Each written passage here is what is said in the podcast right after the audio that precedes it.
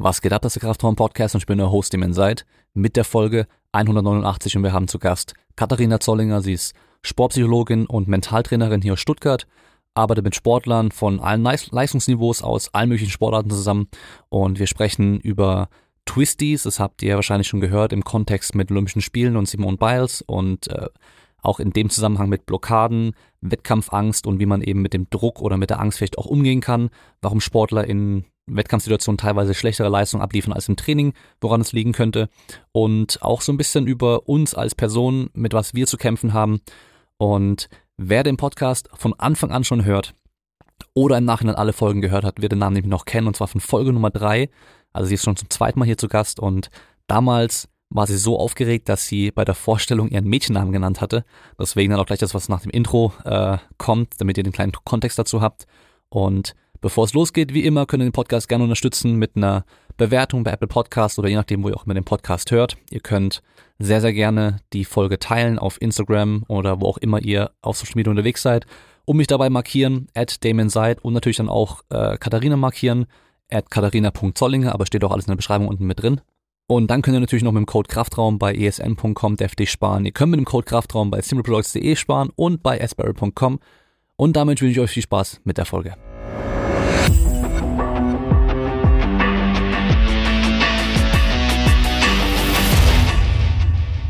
Das heißt, du musst dann auch nicht, dich selber nicht mehr vorstellen. Oh. Das heißt, das heißt, ich übernehme dann, ich übernehme dann, das in den richtigen Namen zu sagen. Okay. Schade Marmelade. Aber ist ja jetzt. Das war das Einzige, was ich mir für heute vorgenommen habe. okay, dann darfst Nein, du, dann stell dich mein, kurz vor. Mein Name ist Katharina Zollinger. Ja, jetzt, genau, volle Punkt. Und ich hab's drauf. Und ich habe ich hab nämlich echt nochmal überlegt, du bist jetzt nicht der erste Gast, der zum zweiten Mal oder dritten Mal schon da ist, aber du bist der Gast mit dem meisten Abstand zwischen dem ersten und dem zweiten Mal. Ja. Weil du warst ja in Folge Nummer drei. Ja. Also wirklich einer der OGs so gesehen. Or, ist das, es steht OG für Original? Original Oder? Gangster eigentlich, ja, ja aber. genau, das heißt. Äh, nice. Äh, 100, 186 Folgen, glaube ich, jetzt liegen dazwischen. Mhm. Und über drei Jahre. Long time no see. ja, ist krass, ist krass, wie die Zeit vergeht. Aber ähm, wir haben ja damals schon über viele Themen gesprochen. Ich habe mal so ein bisschen reingeguckt, was wir so besprochen hatten. Das war ja, wir hatten ja auch Fragen von den Gästen noch angenommen gehabt mhm. damals. Hab ich, da habe ich ja immer vor den äh, Podcast-Folgen schon extra eine Fragerunde gemacht, wo die Leute dann Fragen stellen konnten. Ja. An die Gäste auch. Und da war ja auch echt schon auch viel dabei, was immer noch auch bei mir bei den Fragerunden und sowas auch kommt. Das heißt, wer jetzt äh, die dritte Folge damals noch nicht gehört hat, der kann da auf jeden Fall nochmal reinhören, weil da sind echt viele Sachen auch dabei, die ja so diese alltäglichen Sportfragen, äh, so Motivation und solche Geschichten haben wir mit drin. Aber was ich vielleicht noch machen muss, ist die Folge nochmal neu bearbeiten. Weil ich habe nochmal reingehört, ich habe hab eh schon mal vorgehabt, dass ich meine alten Folgen nach und nach nochmal äh, äh, klangtechnisch optimiere, oh. sage ich mal, weißt du. Nicht neu schneiden, nicht neu schneiden, aber den Klang nochmal optimieren, ja, dass man, also der Klang war ja nie schlecht, aber einfach nochmal ein bisschen besser, äh, schadet eigentlich nicht in der Regel. Ähm, heute haben wir im Endeffekt kein großes Thema, wo ich sage, da müssen wir auf jeden Fall drüber reden, aber ein Thema, was ähm, jetzt beim Olympischen Spiel natürlich äh, aufkam, war ja dieses Thema Twisties bei der äh, Simone Biles. Simone Biles, ja. Genau, die Turnerin. Also wer das nicht mitbekommen hat, ähm, ist so die beste Turnerin der Welt. Oder vielleicht sogar auch die beste Turnerin aller Zeiten, kann man ja sagen. Und äh, startet für Amerika. Und sie hatte dann einfach gesagt, ich kann nicht und hat dann ein paar Wettkämpfe ausfallen lassen im Endeffekt. Und da war ja, waren die Medien waren ja teilweise schon relativ krass. Also erstmal äh, gab es irgendwie viele Negativstimmen, ja, was soll denn das? Warum äh, fährt sie dann überhaupt dahin? Warum macht sie dann nicht und so? Äh, wobei ich sagen muss, da haben sich sehr viele darüber beschwert, aber ich habe diese Originalkommentare gar nicht mitbekommen. Ich habe nur mitbekommen, dass die Leute sich darüber aufgeregt haben, dass andere das sagen und ganz viele gesagt haben, ja, hey, wenn dein Mindset nicht passt oder wenn es irgendwie nicht stimmt und sowas, dann ist es vollkommen okay und so, was ja auch der Fall ist. Und die Begründung, dass sie da ausgestiegen ist für eine Zeit lang, war anscheinend Twisties, was ich vorher auch noch nie gehört habe. Und ich glaube, du ja auch noch nie gehört hast. Ich habe das auch noch nie gehört, ja. Aber ist es interessant, dass wir in so einer unterschiedlichen Bubble leben, weil ich äh, so dieses Feedback eigentlich eher so total supportive erlebt habe, das, was ich jetzt so am Rande da über dieses Thema mitgekriegt habe. Also auf Social Media eher so ja. dieses, ah ja, Mental Health First war ja dann so der große Slogan ähm, dazu, dass das einfach nochmal extrem in den Vordergrund gerückt ist, das Thema mentale Gesundheit war eher jetzt so meine Wahrnehmungsblase, wie ich das wahrgenommen habe, das Thema. Ja. Bei mir eigentlich auch, aber halt eben so ganz viele Stimmen, die sich halt über diese ganzen, ich nenne es mal Hater aufgeregt haben. Ja, okay. Aber die habe ich eben halt auch nirgendwo gesehen. Habe ich auch also, nicht gesehen, ja, okay. Aber ja, irgendwo aber ich habe es auch erst ein paar Tage später mitbekommen, insgesamt Ja, so. Also ich habe das okay. nicht so äh, live, Nicht sag ich mal, miterlebt, sondern ja. echt eher so über Berichte später und sowas. Aber was es ja sch äh, scheinbar sein soll, ist ähm, in ihrem Fall, dass sie halt äh, so wie die Orientierung im Raum verliert und dann halt auch irgendwie nicht mehr zum Beispiel, wenn sie Doppelschraube machen soll, halt die Orientierung verliert und dann nicht mehr weiß, wie viele Schrauben sie gemacht hat und wo, sie jetzt ist und so weiter. Und dann habe ich mal drüber nachgedacht ähm, und ich kenne es von mir, aber andersrum, dass ich beim, beim Tricken damals vor allem halt Sachen, wo ich eigentlich keine Schraube machen wollte, dann irgendwie automatisch geschraubt habe, weil ich halt davor vielleicht relativ viel in die Richtung trainiert habe und sowas. Ähm, also zum Beispiel so ein Arabian nennt man den, das ist, äh, ein, wenn du einen rückwärts abgesprungenen Vorwärtssalto machst. Also du machst, du stehst da, machst während dem Absprung eine halbe Schraube in der Luft schon und dann machst du den Vorwärtssalto. Also wie so ein Mhm, Rückwärtssalto mit halber Drehung, aber halt die halbe Ja. Drehung kommt vor dem Salto.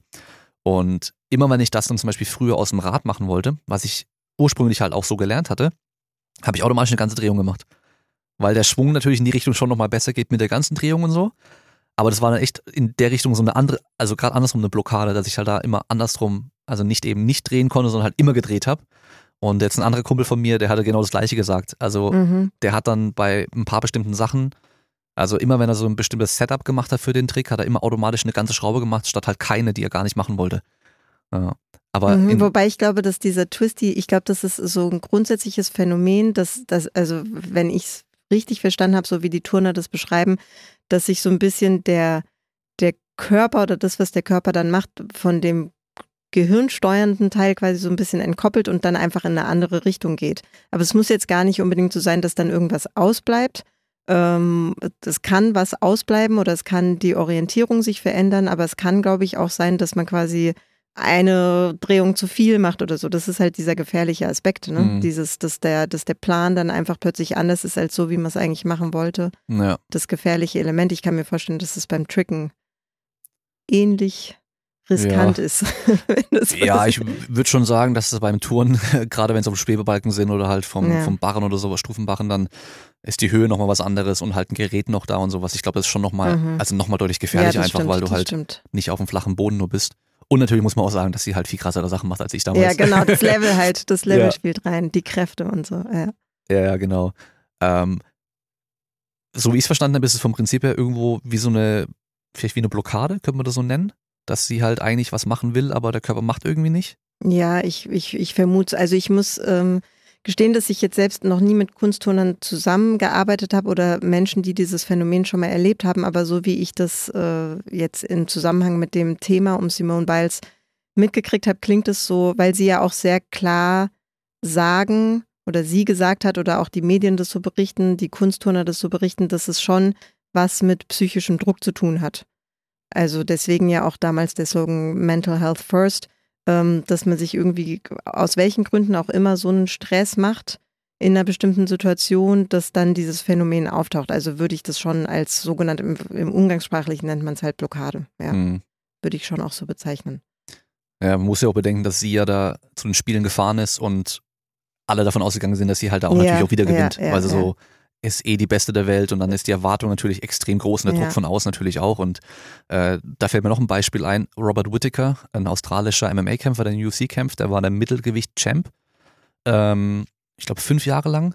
Und dann kam halt ein relativer Newcomer in dem Sport, der nach zwei Jahren dann halt ihn direkt besiegt hatte, der aus dem Kickboxen aber kam, also ähm, Israel Lasagna. Und der kam dann rein, hat bei dem Reinlaufen schon richtig Show gemacht und so weiter. Und ähm, der Robert Whittaker hat dann im Nachhinein auch gesagt, dass er halt irgendwann auch einfach so müde war durch den ganzen Druck, den er hatte. Weil es ist nochmal, es ist was anderes, wenn du Champ werden willst und darauf hinarbeitest, Mhm.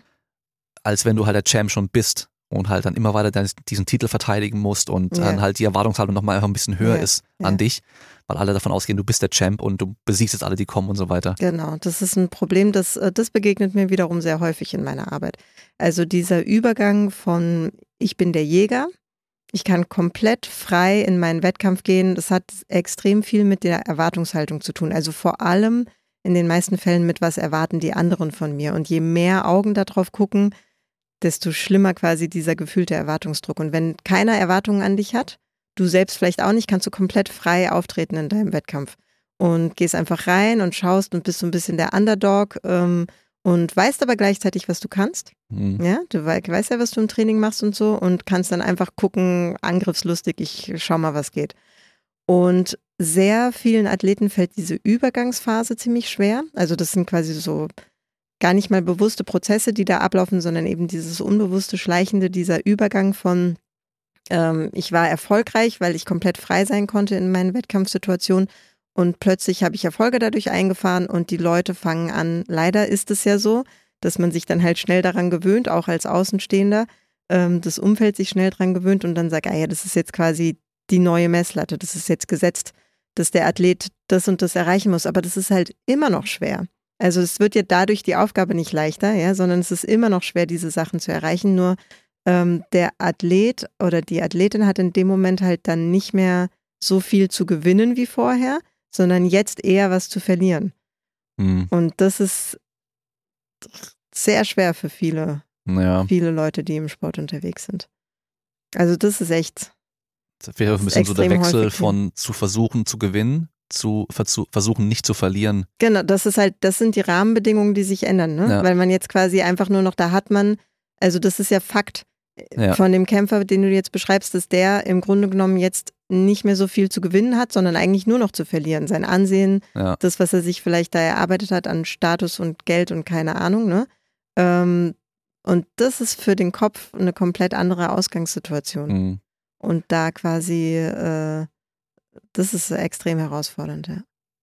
Beim Kämpfen sieht man das auch ganz gut, dass dann oftmals ähm, jemand, der halt noch kein Champ ist, dann halt viel mehr riskiert und dann mhm. auch am mhm. Schluss vielleicht gegen Ende der Runde und sowas halt auch nochmal was riskiert, um halt vielleicht doch noch mhm. ganz deutlich oder klar zu gewinnen und dass halt der Champ vielleicht, wenn er halt weiß, okay, ich bin von den Punkten her vorne, dass er dann halt nicht mehr riskiert, um den anderen noch auszunocken, aber dabei vielleicht selber ausgenommen eher werden kann, sondern halt nur noch defensiv, defensiv arbeitet, ja, weil er halt weiß, okay, wenn ich jetzt nur noch äh, keine Punkte verliere, mhm. dann habe ich gewonnen so. Mit Cleverness quasi arbeiten, ja. ja. Ja. Das ist, äh, das war ja zum Beispiel bei Olympischen Spielen, ich weiß nicht, ob du den Kampf gesehen hast, äh, von Aline Focken, die Ringerin. Ah, nee, den habe ich leider nicht gesehen, ja. Um Gold. Genau, genau, um wo es um Gold okay. ging. Ähm, ich, wenn ich, ich hoffe, ich habe gesagt, es ist nichts Falsches, dass ich mich falsch erinnere, aber ich glaube, sie war relativ schnell äh, im Punktvorsprung im Deutlichen. Und es ging dann im Endeffekt nur noch darum zu verteidigen, oh dass die andere keine Punkte mehr machen kann. Ja. Und ich glaube, die andere hat aber nochmal Punkte dann gemacht und dann ist natürlich, glaube ich, auch da nochmal richtig krass. Schwindender Vorsprung, dann auch noch dieser, genau. da die Konzentration beizubehalten, ja. sich nicht ablenken zu lassen von diesem, dieser Momentum-Shift, du kennst ja das Wort, ne? mhm. ne? Momentum-Shift im Kopf ist ja im Grunde genommen nur eine Sache, die zwischen den Ohren passiert. Mhm. Das ist ja nichts Reales. Also du bist ja nicht plötzlich eine schlechtere Kämpferin, ja. ähm, nur weil der Punktestand anders ist. Das ist was, was zwischen den Ohren passiert, dieses Gefühl, den, den Vorsprung schwinden zu haben, ähm, dass mir jetzt plötzlich quasi jemand im Nacken sitzt und das Ganze nochmal kippen kann. Ne? Und da ist es extrem wichtig für, für, für die Sportlerin, in dem Augenblick quasi den, den Fokus nicht zu verlieren, ähm, sich davon nicht ablenken zu lassen, von der eigentlichen Aufgabe, nämlich kämpf so gut du kannst, also ringe so, so gut du kannst ähm, und das Ding nach Hause zu fahren. Hat sehr offensichtlich erfolgreich naja. über die Bühne gebracht. Ja. Hat er für eine Goldmedaille dann gereicht? Ja, das war ja richtig die erste, krass. Die erste, glaube ich, ne? Ja. Für Deutschland, für, für äh, weibliches Ringen. Glaube ich. Ich glaube, glaub, das ja. war die erste. Ja. Was, ähm, oder wenn du jetzt so einen Sportler hast, der vielleicht jetzt gerade diesen Switch macht zwischen, ähm, ich bin jetzt der Jäger und jetzt bin ich vielleicht dann der Gejagte, was kann man da machen? Also wie, wie, was, was besprichst du dann mit denen oder wie versuchst du denen klarzumachen, dass es eigentlich genau das gleiche ist? An sich, die Situation ändert sich ja nicht. Die Aufgabe ändert sich nicht, genau. Nur das halt, also ähm, der erste Schritt ist erstmal das herauszufinden. Also das zu benennen. Die Erkenntnis zu haben, dass das quasi bei ihm passiert ist. Mhm. Ja, das ist erstmal so quasi, in deinem Fall wäre es, wenn man es jetzt aufs Athletiktraining ist, das quasi die Analysephase. Also was ist überhaupt passiert, was hat sich verändert in seinem Kopf. Und dann muss man miteinander für den Athleten oder die Athletin den Weg zurückfinden zu, wo soll eigentlich deine Aufmerksamkeit hin? Ich, ich betrachte das Ganze immer als Fokusproblem. Mhm. Ja, wenn du in, in einen Wettkampf gehst, willst du ja deine Aufmerksamkeit auf was ganz Bestimmtes lenken, nämlich auf deinen, auf die Aufgabe, die du in dem Augenblick hast. Also zum Beispiel heb das Gewicht oder äh, fahr so schnell du kannst von A nach B oder kämpf so gut du kannst, ja. Das ist der Job. Und da musst du quasi 100 Prozent deiner Konzentration in dem Augenblick draufstellen, ja. Ähm, und alles, was dann in die Richtung geht, wie wir es jetzt gerade besprochen haben, ist dann im Grunde genommen eine Ablenkungsgeschichte. Ja, also ich fange an, mich in meinem Kopf mit anderen Dingen zu beschäftigen, die eigentlich jetzt gerade mit der Aufgabe nichts zu tun haben. Punktestand oder Ergebnis, ich denke über das Ergebnis nach oder was das jetzt gerade für ein Wettkampf ist oder wer da jetzt gerade zuschaut, was die Menschen von mir erwarten, ja. Das sind im Grunde genommen alles so Ablenkungsgeschichten in meinem Kopf und ich arbeite mit den Menschen daran, dass die das wieder für sich hinkriegen, sich das klar zu machen und sich auf die Tätigkeit zu konzentrieren. Viele denken, es ist erstmal so Selbstbewusstseinsthema und das ist so der Weg. Aber ich, ich, ich sage immer Focus first, mhm. ähm, weil quasi ich kann mir natürlich erzählen, ja, äh, ich bin toll und so weiter. Klar, das, das ist auch schon dann ein Baustein, um den Fokus wiederherzustellen. Aber ich finde, über das erfolgreiche Tun ähm, kommt dann das Selbstbewusstsein auch wieder ganz automatisch. Also indem die Leute die Erfahrung haben, weil ich halt sage, rein faktisch, du kannst es nicht verlernen. Das ist ja motorisch unmöglich. Das, was du kannst, kannst du und das kannst du immer und du kannst dich immer darauf verlassen, dass das da ist. Wenn du dich konzentrierst. Mhm. Ja. Und das ist so in der Regel meine übliche Herangehensweise an das Thema, dass wir dann halt gucken. Und da muss man halt natürlich schauen, wie kann die Person das hinkriegen, den Fokus für sich ähm, quasi wiederherzustellen. Und da gibt es dann verschiedene Bausteine, die wir da nehmen, um das Ganze zu unterstützen. Also quasi so Hilfsmittel, Entspannungstechniken, ähm, Vorstellungstechniken, beim Fokus immer nur so höchstens ein, zwei Punkte raussuchen, auf die ich mich konzentrieren will, damit man es auch wirklich umsetzt und so. Mhm. Genau. Ja. Ja, weil also ohne das jetzt irgendwie aus dieser psychologischen Ebene zu betrachten, wenn man sich den Sportler früher anschaut, wo er vielleicht dann auch krass gut performt hat, wo er aber noch eben nichts zu verlieren hatte so mhm. und er dann später vielleicht eben nicht mehr so gut performt, dann muss man auch überlegen, was hast du da gemacht im Endeffekt? Also warum, warum hast du so gut performt? Was hast du eigentlich nur gemacht? Und dann hast du halt eben nur dieses eine Ziel im Kopf vielleicht gehabt, nur den Fokus im Kopf gehabt und halt eben nicht dich auf alles andere irgendwie äh, fokussiert und dadurch halt ablenken lassen und so mhm. weiter und im Endeffekt halt einfach nur deinen Wettkampf gemacht yeah. und warst halt eben nicht damit beschäftigt, okay, was, was sagen die Zuschauer oder was jubeln die da gerade oder was macht mein Gegner yeah. vielleicht auch, das ist ja auch so ein Ding, äh, was bei vielen, glaube ich, so ein Problem ist dann, was ja bei fast allen Sportarten irgendwie auch auftreten kann. Also selbst bei Individualsportarten, wo halt dein Gegner oder deine Konkurrenten vielleicht halt vor oder nach dir dran sind, wenn du halt dann so arg schaust, was die davor jetzt die ganze gemacht haben und boah, der hat gut performt und der hat vielleicht nicht so gut performt oder sowas. Das ist ja auch im Endeffekt in der Ablenkung, die dir persönlich ja nichts mehr bringt für deine Leistung, die du dann bringen kannst. Genau, genau. Man muss halt rausfinden, quasi, was tut dir gut in dem Augenblick in der Wettkampfsituation. Wo willst du deinen Aufmerksamkeitsscheinwerfer hinrichten? Ähm, wo willst du den Fokus drauflegen? Was tut dir gut und was ist eher, was stresst dich eher? Ne? Mhm. Ja. Weil wahrnehmen tut man ja alles.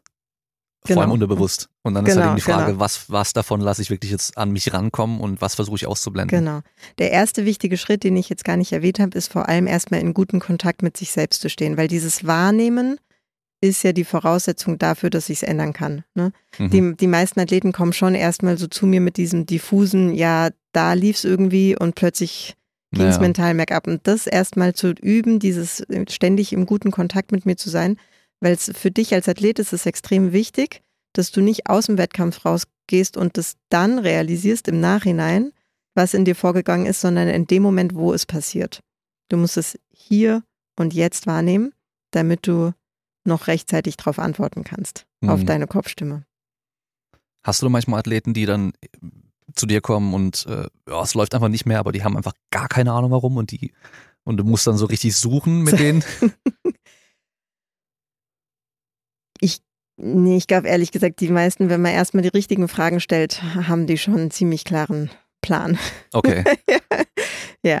Also das ist dann vielleicht eher so, ja, vielleicht mal so in früheren Jahren bei so jungen Athleten, Jugendlichen, die dann erstmal so schulterzuckend weiß nicht und so, aber eigentlich, weißt du, die Athleten sind so viel, die haben so ein gutes Gespür für sich selbst, die sind ja dauernd im Sport mit sich selbst in der mhm. Auseinandersetzung, mhm. zumindest auf körperlicher Ebene und Körper und Geist und Psyche lassen sich ja nicht trennen. Das ist ja ein System, ein Netzwerk. Eigentlich, wenn man, wenn man entsprechend guckt, ja. wissen, wissen die schon, wo ihnen der Hintern auf Grundeis geht. Gut und wahrscheinlich ja auch, wenn ein Sportler schon sagt, ich muss mal zum Sportpsychologen gehen äh, und kann mir da helfen lassen, dann sind die wahrscheinlich eh schon so weit, dass sie halt auch wissen, okay, das könnte das Problem sein vielleicht. Die wissen, die spüren zumindest definitiv, dass sie dass sie mehr drauf haben, als mhm. sie in den Situationen, wo es drauf ankommt, zeigen können. Aber sie haben keine Idee, wie sie das ändern können. Das mhm. ist so die Ausgangslage, dass sie schon ein Gespür dafür haben, was los ist ähm, aber dieses, die, die, das ist ja klar. Also ist ja klar, weil die haben es ja nicht studiert, dafür bin ich ja da, ähm, um, um ihnen da den Weg aufzuzeigen. Aber das ist quasi der, das, was eigentlich schwierig ist. Ne? So dieses vom Kopf her weiß ich's. Vom Kopf her weiß ich, ich kann's. Ja. Also sie haben keine Idee, wie quasi der Weg aussehen kann für mhm. sie, um, um dahin zu kommen, wo sie hinkommen möchten auf mentaler Ebene. Das ist so ein bisschen so der Trainingsweltmeister.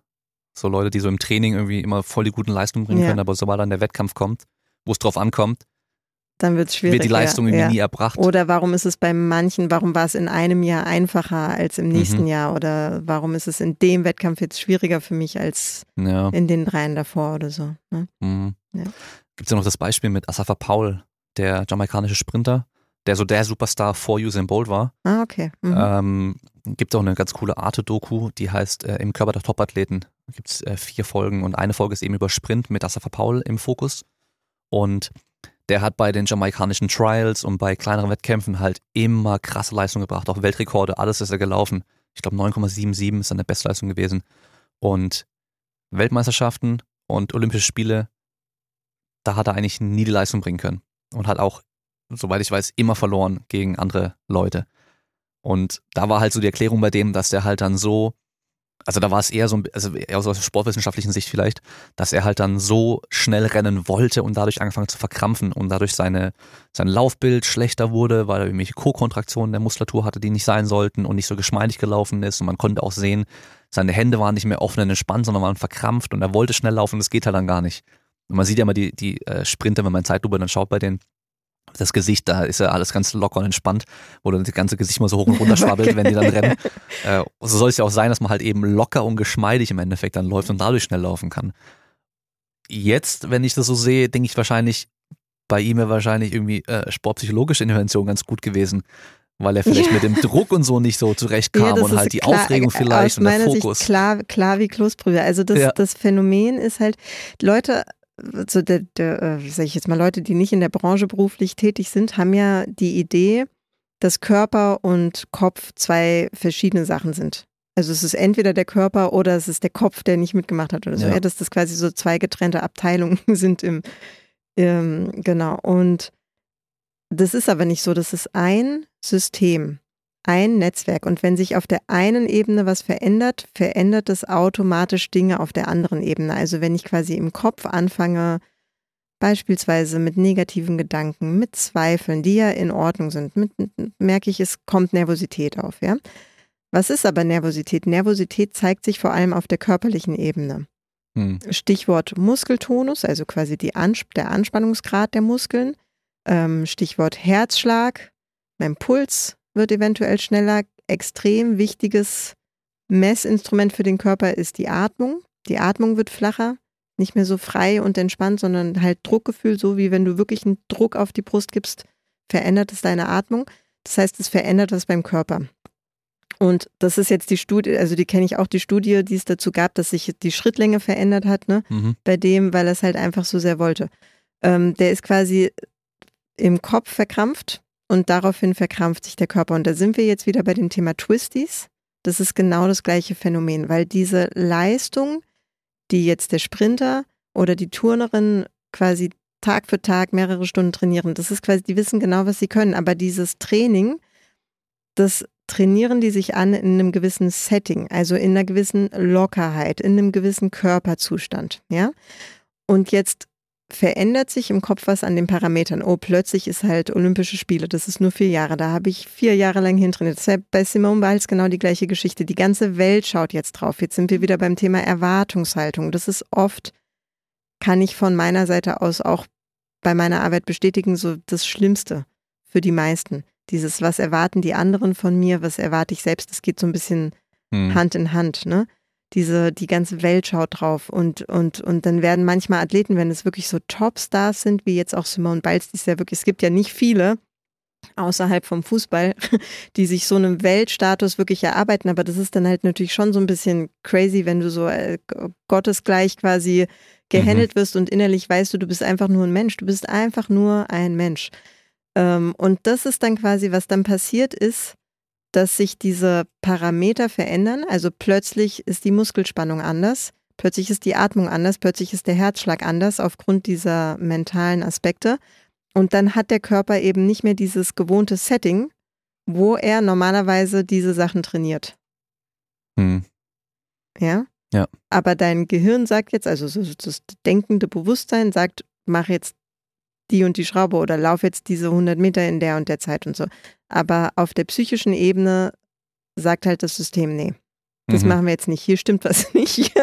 Äh, die Parameter, die ich hier gerade messe und verarbeite, sind komplett anders, als wie ich das gewohnt bin. Und das ist das, dieser sogenannte Blockadeneffekt. Diese Differenz von kognitiv will ich jetzt quasi ansteuern, mach jetzt das und das.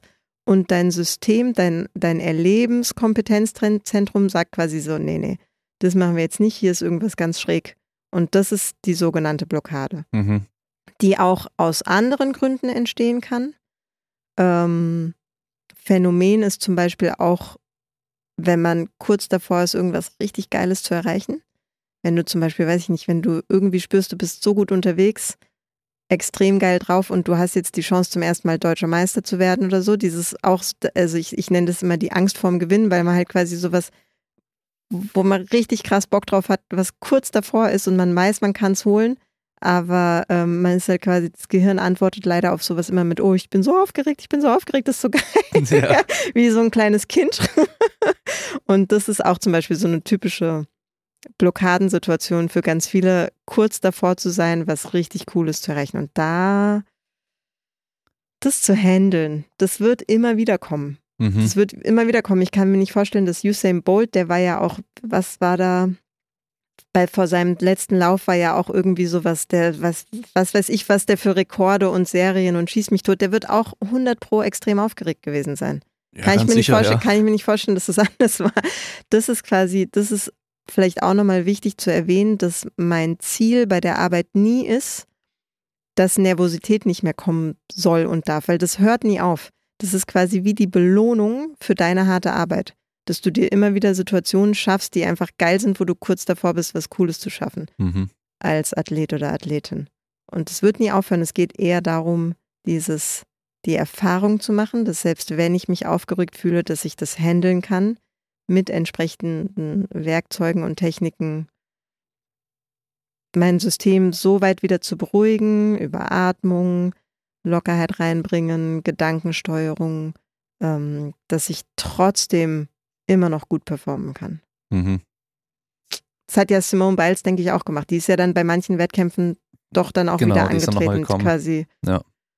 ja.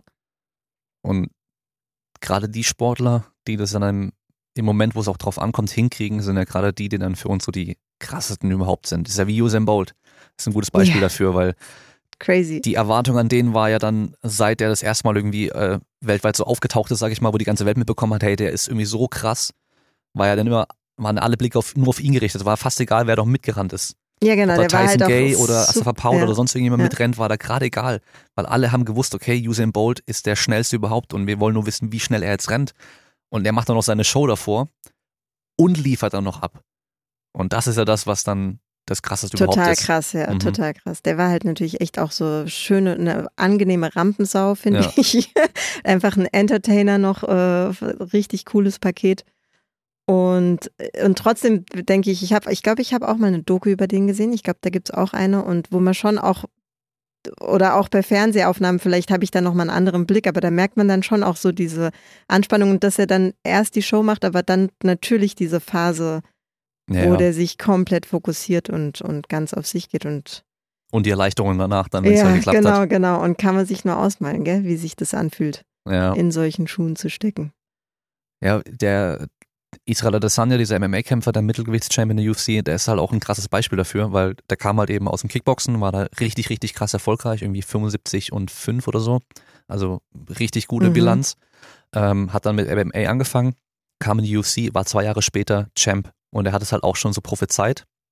Ähm, oder McGregor, Conor McGregor, den, der ist ja für viele noch eher ein Begriff. Ich kenne nur den Namen, aber ich bin in dem Sport nicht so. Genau, ist dieser Ire, der, der erfolgreichste MMA-Kämpfer, mhm. was, äh, was ähm, äh, Geld angeht, sag ich mal. Okay. So aller Zeiten. Also der, ja, er und Ronda Rousey sind so die bekanntesten und erfolgreichsten überhaupt, so kann man sagen, äh, was, was Bekanntheit angeht.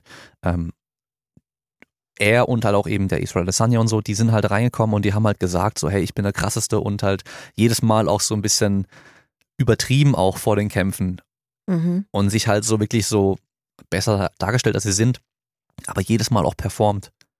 Und gerade halt so die erste Zeit, wo sie halt dann irgendwie äh, bekannter geworden sind und das halt das jedes Mal und bei äh, Israel Adesanya war es vielleicht nochmal sogar ein bisschen krasser, weil der halt so schnell dann kam und dann war es halt so, okay, er hat den ersten besiegt dann hat er den nächsten besiegt und dann war es halt immer so, ja, aber wenn er mal gegen jemand krasses kämpft, mhm. dann hat er nochmal einen besiegt so und dann hat er irgendwann den Titelkampf gehabt und dann kam der halt und da ist es normalerweise nicht so, dass die Leute reinkommen wie bei, bei WWE oder sowas, wo sie dann eine Show machen mit dem Reinlaufen oder sowas, sondern mhm. da läuft ja nur deine Musik, du läufst ja ganz normal rein mit deinem Team, wirst von, von einem vom Kampfrichter nochmal irgendwie abgecheckt, dass alles passt. Dann gehst du in den Käfig rein und dann wirst du im, im Endeffekt angesagt und dann geht der Kampf dann los. Aber er kam eben rein mit ein paar Leuten, äh, mit Masken auf und hat halt getanzt, hat halt so eine Show gemacht. Ja, äh, so ein bisschen. Hat sich was getraut, ja. Genau, ja, hat halt richtig Show gemacht und was natürlich auch voll nach hinten losgehen kann, wenn du so eine Show machst und dann halt ausgenockt da, wirst. Da machst du halt, klar, da musst du liefern, da musst du. Genau. Und das Krasse war halt, dass er halt dann so souverän geliefert hat, dass er den anderen in der, in der ersten Runde, kurz vor dem äh, Gong, angenockt hat, aber dann hat halt der, der Gong ihn gerettet sozusagen und in der zweiten Runde ausgenockt hat. Boah und halt wirklich so einfach souverän. Und dadurch halt dann, ja, ist es natürlich gleich nochmal viel, viel krasser, als wenn du einfach nur wie jeder andere Kämpfer da halt das auftauchst. Das ist richtig krass. Und da musst du auch, aber da musste er auch echt richtig gewusst haben, was er kann. Okay? Ich glaube, vielleicht war der dann auch gar nicht mal so ein Typ Wettkampfaufregung. Es gibt ja auch Athleten, die einfach denen das extrem liegt. Also ja. ich habe auch schon Leute kennengelernt, das ist natürlich bei mir kommen die dann natürlich seltener.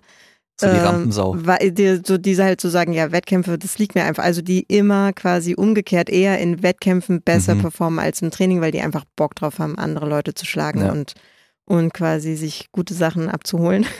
Mm, und ja, die lerne ich halt natürlich immer nur kennen, wenn es um ganz andere Themen geht. Ja.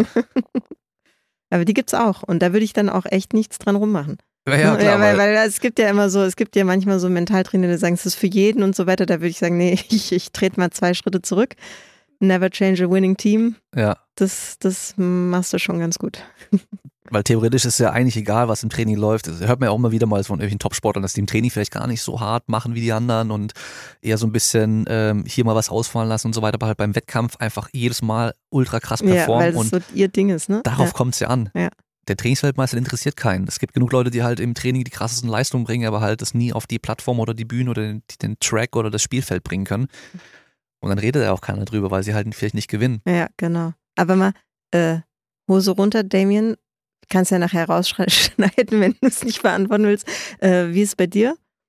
Eher ähm, Wettkampf Rampensau oder, oder äh, tendenziell eher aufgeregt, aber trotzdem gepusht und nach Hause gebracht? Äh, also ich würde mal sagen, Aufregung hält sich bei mir echt ziemlich in Grenzen. Mhm bin schon immer jemand, der gerne irgendwie im Rampenlicht gewesen ist. Also mhm. natürlich auch so eine Schule und sowas, so der, der Klassenclown, der ganze Kram, das ist natürlich das so, vielleicht dafür auch gar nicht so schlecht gewesen. Ähm, aber wenn ich jetzt zum Beispiel rein an meine Powerlifting-Karriere, was man so nennen kann, äh, zurückdenke, dann war es schon immer so, dass ich die ähm, ersten Wettkämpfe oder die frühen Wettkämpfe nicht gut performt habe im Vergleich zu was ich im Training gemacht habe. Im Training war ich da immer besser ah, drauf. Okay. Ah. Ist natürlich da vielleicht auch ein bisschen trainingsplanungstechnisch gewesen, dass ich vielleicht ein bisschen zu früh gepiekt hatte und so weiter, weil ich sag mal so, Powerlifting ist relativ viel körperlich. Also wenn, wenn du halt an dem Tag einfach nicht stark bist, dann kannst du da vielleicht auch mental nicht ganz so viel rausholen wie mhm. bei anderen Sportarten, wo es vielleicht mehr um Technik, Taktik und so weiter geht und oder auch mit einem Gegner zusammen oder gegen den Gegner arbeiten und so weiter. Ähm, aber gerade so die letzten Wettkämpfe und auch mein letzter Wettkampf, der mein bester Wettkampf überhaupt war, wo ich dann auch äh, Bestleistung gemacht habe, ähm, da bin ich halt rein in den Wettkampf und ich wusste so, okay, ich weiß, was ich drauf habe und jetzt muss ich es im Endeffekt nur noch abholen sozusagen Mhm. und äh, Einfach machen und gar Genau, nicht halt und- nicht ablenken lassen, weil das ist ja auch. vor allem ja. halt auch, wäre es mir egal gewesen, wenn ich versagt hätte. Also das macht mir halt überhaupt gar nichts dann aus in dem Fall. Das wäre Mhm. mir halt komplett egal gewesen und ich glaube, das ist das größte Ding, dass es mir in dem Fall halt auch wirklich egal wäre. Genau, Und, dass das äh, für dich in Ordnung ist, dass du das da im Genau. Reinen mit dich bist. Weil das wäre hätte ja auch vielleicht so eine Situation sein können, wo andere Menschen vielleicht anders mit umgegangen wären, mit ähm, ich verkaufe dieses Produkt. Ja, Also genau. ich mich verkaufe- kennen auch ein ich- paar Leute und ich dann gucken genau, auch mich kennen Leute und so. und dann gucken die, zu- also ich habe jetzt zum einen den Podcast, dann sind da Leute nochmal extra interessiert und du verkaufst ja quasi auch Training Ja. als Produkt und so weiter. Das, das dann kann ja auch für Stress sorgen. Ne? Dieses Ja. ich muss jetzt, wo dann manche Menschen sich vielleicht verkrampfen und sagen, ich muss jetzt liefern und dann ist das so ein bisschen ein mentaler Stolperstein, aber das scheint in deinem Fall ja gar nicht der Fall gewesen zu sein, weil du dich davon freimachen kannst, dass, es, dass du weißt, dass es jetzt darauf nicht in dem Augenblick ankommt, ob du da Genau, das das jetzt lieferst oder nicht, sondern ändert nichts an mir oder Zeit macht mich nicht zum schlechteren weißt- Menschen oder ja, sonst irgendwas genau. oder so. Deswegen, was andere Leute über mich denken, ist mir in dem Fall dann auch egal. ja. Ähm, und natürlich halt auch, es macht halt Bock.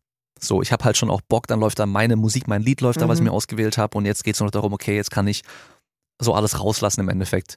Und äh, das ist vielleicht auch nochmal ein Unterschied zu früher. Früher bin ich im Training halt echt immer so voll übertrieben ausgerastet und so. Gerade die letzten Wochen vom Wettkampf auch, wo es halt dann schwer wurde.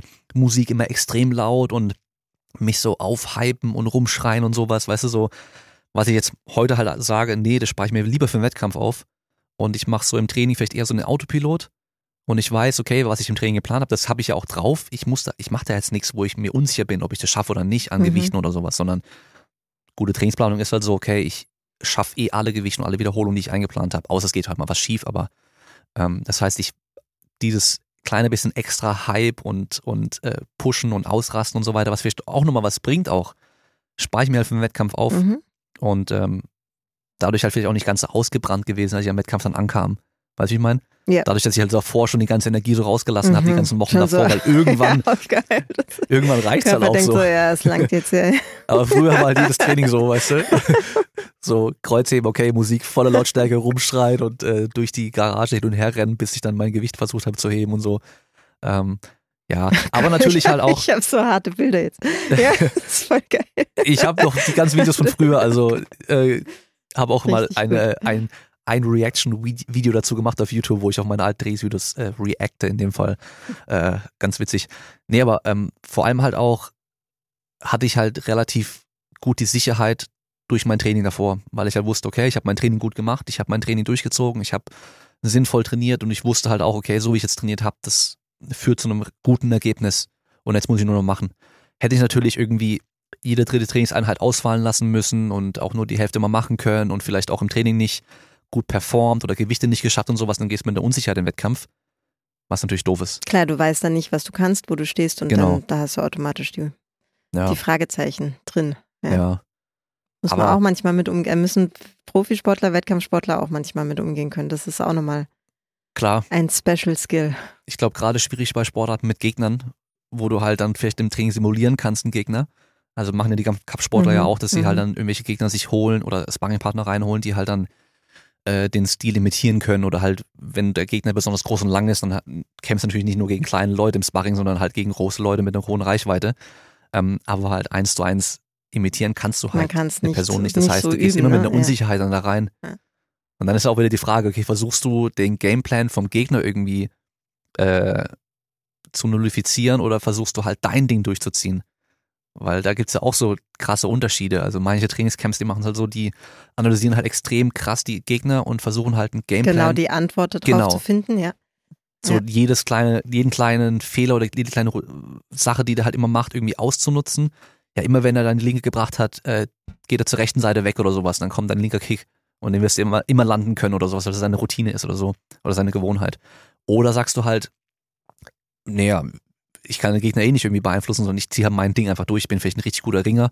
Das heißt, ich werde dann einfach mein Ding voll durchziehen und egal wer da vor mir steht im Endeffekt. Kann natürlich alles funktionieren, aber die Frage ist halt, was mit dem Sportler an sich dann dabei passiert.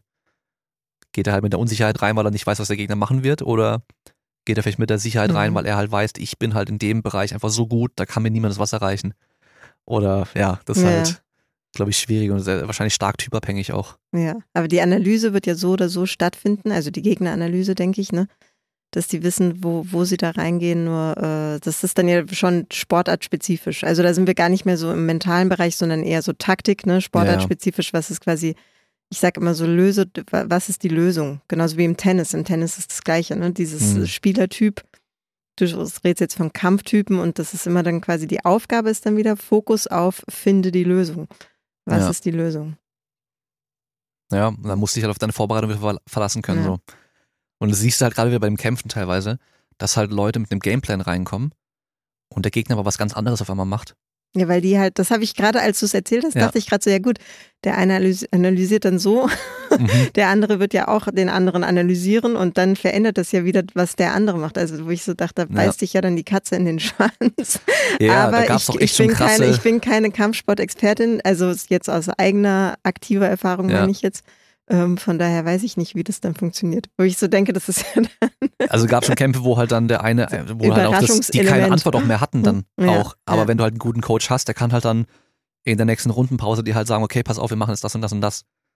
Und dann musst du mhm. halt umswitchen Also spontan können. quasi ja. den Kampf coachen, ja. ja. Und dann musst du aber auch switchen können, du selber. Weil ja, du genau, hast ja da brauchst du das Repertoire. Gemacht, das so. Repertoire brauchst du dann halt, ja. Das ist ja das Ding, wo du, du hast ja doch gleich die Gewohnheiten, auch die Drills ist ja auch extra. Das ist ja auch so ein Ding, dass du halt eben nicht mehr aktiv drüber nachdenken musst, sondern die, Auto, die Antwort automatisch mhm. kommt. Und das ist ja, glaube ich, wieder so ein bisschen das Problem dann, ob du dann gut umschalten kannst. Und dann gegen deine Gewohnheit wieder angehen kannst, wenn du halt gedrillt hast, okay, immer wenn ich die Linke gebracht habe, muss ich das machen, weil sonst das und das passiert. Und wenn du dann aber das nicht mehr machen sollst im Moment auf einmal, ist wahrscheinlich auch schwer. Mhm. Hast du mit äh, Kämpfern in irgendeiner Form schon mal gearbeitet? Mhm. Also gerade gestern. Okay. Kämpferin, ja. Ist es ähm, nochmal was Besonderes? Oder ist es vom Prinzip her eigentlich Prinzip, genau das Gleiche? Eigentlich ist die Sportart immer, äh, das Prinzip ist das Gleiche, weil die Athletinnen bleiben ja immer die Experten für ihre Sportart. Und bei mhm. manchen muss ich halt mehr fragen, ja. ähm, weil ich die Sportart nicht so gut kenne und bei manchen weniger. Aber das Grundprinzip ist ja das Gleiche. Ne? Ähm, ich würde ja da niemals quasi die Grenze überschreiten und jetzt zum Beispiel das, was du jetzt angesprochen hast, so taktische Sachen, das ist ja überhaupt nicht mein, naja. mein Bereich, sondern es geht darum quasi, was, was ist das Anliegen? Immer für mich nur der mentale Bereich, den ich mir mit den Athleten angucke und schaue, wie sich das dann quasi auf den Sport überträgt. Ja. Mhm. Ähm, genau. Aber so ich finde, was ich zum Beispiel interessant fand, war, ähm, wenn ich jetzt so ein bisschen zurückdenke, zum Beispiel beim Boxen, Profiboxen, weil, weil es ja immer auch darum geht, ich habe ja vorhin erzählt, dass ähm, das Thema Spannungsregulation ein wichtiger Baustein ist. Also sprich quasi den richtigen Grad für mich zu finden zwischen Entspannung und kompletter Aktivierung. Mhm. Wie kann ich perfekt in den Wettkampf gehen? Und da fand ich es zum Beispiel interessant, dass das beim Boxen gar nicht so krass auf Anschlag ist, wie ich es jetzt als Laie vermutet hätte, ja, ja. sondern dass die, dass ich da auch eher gesagt gekriegt habe, dass es eher, man braucht schon einen ruhigen Kopf. Ja, ja. Und das ist genau der Grund, den du jetzt gesagt hast, dieses, weil wenn du, wenn du zu krass auf Anschlag bist, so wie du es jetzt beschrieben hast, wie du trainiert hast ja. mit einem Hype, wenn du zu krass gehypt bist, ähm, dann kann dein Gehirn nur noch auf Automatismen zurückgreifen. Mhm. Also das, was du schon hunderttausend Mal gemacht hast, was quasi so automatisch abgespult wird, das liegt daran, das ist in anderen Sportarten genauso, im Fußball oder völlig egal. Wenn du zu krass aktiviert bist, laufen nur noch Automatismen, ähm, weil sich quasi in deinem System so ein Überlebensmechanismus einstellt, ja, so, also Flucht oder Kampf im Grunde genommen, ja. ja? Ähm, und dann sind Gehirnregionen nicht mehr so gut durchblutet, die du aber in der Wettkampfsituation scheinbar auch beim Boxen trotzdem auch brauchst dieses kühlen Kopf bewahren, Ruhe bewahren, ähm, clever auch bleiben in mhm. der Situation, braucht man eigentlich wahrscheinlich auch in den meisten Sportarten. Ähm, das war so ein bisschen das, was, was mir dann nochmal klar geworden ist, dass das beim Boxen einfach auch der Fall ist, dass man nicht so, ja, ja. nicht so krass gehypt in so einen Kampf reingehen sollte. Das ist ja auch immer das, es wird ja auch irgendwie äh, eher Wissenschaft genannt oder eher wie so ein Schachspiel, ist ja viel, viel, viel Taktik im Endeffekt auch. Und äh, das sieht man ja auch. Deswegen gibt es ja auch bei den Pressekonferenzen vorher immer die Leute, die dann halt versuchen, in den anderen im Kopf was anzustellen, so die wütend zu machen und so weiter. Weil, ja, weil dann fangen die halt wieder an mit Prügeln. Und dann kommen halt eher keine äh, sauberen Schläge mehr, sondern dann fangen die an rumzuschwingen und emotional zu auszuholen, werden genau, machen mehr ja. Fehler und, und genau das können halt manche von den Top-Kämpfern halt richtig gut. Conor McGregor wieder so ein Beispiel. Also, ähm, der hat halt geschafft, dass halt der ungeschlagene Federgewichts-Champion, der zehn Jahre lang ungeschlagen war, so in den Rhein gesprungen ist mit, mit einer, ähm, mit einem riesen ausgeholten Schlag, dass er ihn halt einfach ganz locker, was heißt ganz locker, aber er ihn halt einfach bam am Kinn treffen konnte mit einem. Ja, war, ja, war, war, hat er den wirklich wie so ein rotes Tuch oder was hat er Ja, den ja, das ging halt, ne? das ging monatelang, muss man sagen, Fäden, davor. Ja, aber lassen die sich dann echt, sind die da so, ich sag jetzt mal in Anführungsstrichen unprofessionell, dass die sich da so Ja, also reinlocken. das war, Sehr krass. er, war, er ist halt ein richtig guter Trash-Talker. Und er hat halt genau die richtigen Sachen sagen können, um den anderen halt so wütend zu machen. und das das halt über Wochen hinweg. Auch eine Kunst. Das, ja, genau, das ist auch eine Kunst, aber Muhammad Ali ist ja auch ein super Beispiel dafür. Der hat es ja auch immer gemacht. Ja. Der hat ja immer davor erstmal gesagt, wie krass er ist. Und wenn man das halt oft genug hört, dann wird das Gegner irgendwann auch selber denken. Und wenn auch alle sagen, okay, der ist ja so krass und der sagt selber die ganze Zeit auch. Und dann auch dir die ganze Zeit, wie, wie schlecht du bist, dann Ja. irgendwann, ich glaube, wenn man es ja halt oft genug hört, dann bleibt es im Ja. Hinterkopf vielleicht auch einfach nur. Sickert rein, ja. Ja, und dann will er es dem vielleicht erst recht irgendwie Mhm. zeigen und will den ausnocken und fängt dann an, nur noch rumzuschwingen und nur noch mit der Rechten zu kommen, weil er halt ihn damit ausnocken kann. Und der andere bleibt aber dabei dann ruhig und dann, äh, ja, Zack. das ist halt der, der mentale Aspekt in dem, Ja. in dem Bereich, der halt schon echt nicht zu unterschätzen ist. Und ich, ja, Powerlifting, äh, da passiert halt nichts. Das ist halt einfach eine Hand liegt auf dem Boden, du musst aufstehen damit. Ja. Das heißt, da kannst du halt voll ausrasten, weil technisch ist es nicht so anspruchsvoll. Das heißt, dann passt ja alles. Ja, ja, und du brauchst auch natürlich dieses wirklich maximale Adrenalin, also so, so gut es geht halt quasi um, um, um, das gibt ja schon den Muskeln auch nochmal einen Boost. Genau, also Ne? dann Diese- wird ja auch mehr, mehr grobmotorisch Ja. und alles. Und Gewichtheben zum Beispiel siehst du ja auch, auch bei Olympischen Spielen und sowas, die machen das ja viel, viel weniger. Die sind ja relativ ruhig immer, bevor sie dann heben. Gibt ein paar, die rufen mal kurz oder hauen sich auf die Oberschenkel, aber das war's dann. Weil es technisch anspruchsvoller ist, meinst Ja. du? Ja, ja. Genau, also oder Turner oder sowas. Das ist ja so, auch beim Schwebebalken, Naja, die, die drehen nicht durch vorher, weil also das habe ich, hab selbst ich damals auch in der, in der Uni gelernt, das wurde bei uns dann so Arousal nennen, äh, Level Ja. genannt, also, also Excitement oder halt Mhm. äh, Erregungsniveau vielleicht. Genau, ja. Aktivierung, Erregung, ja. Und das muss ja für, ist ja für jeden auch unterschiedlich. Genau. Also es gibt ja Leute, die bleiben eher ganz ruhig und können dann besser performen in ihrer Sportart und andere in der gleichen Sportart, die brauchen eben dieses mehr. Ja, und es ist halt natürlich von Sportart zu Sportart auch sehr unterschiedlich. Also Vergleich Bogenschießen, Mhm. ganz ruhig, ne?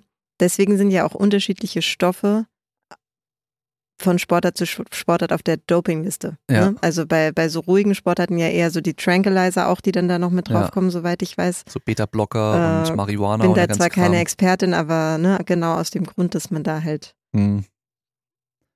Ja, ich glaube zum Beispiel Alkohol ist ja auch drauf. Also Weil's Alkohol im Wettkampf. weil es ein Tranquilizer ist, aber halt nur in bestimmten Sportarten, genau, denke bei ich. den, bei bei Bogenschützen den zum Schützen, glaube ich, genau, war das damals.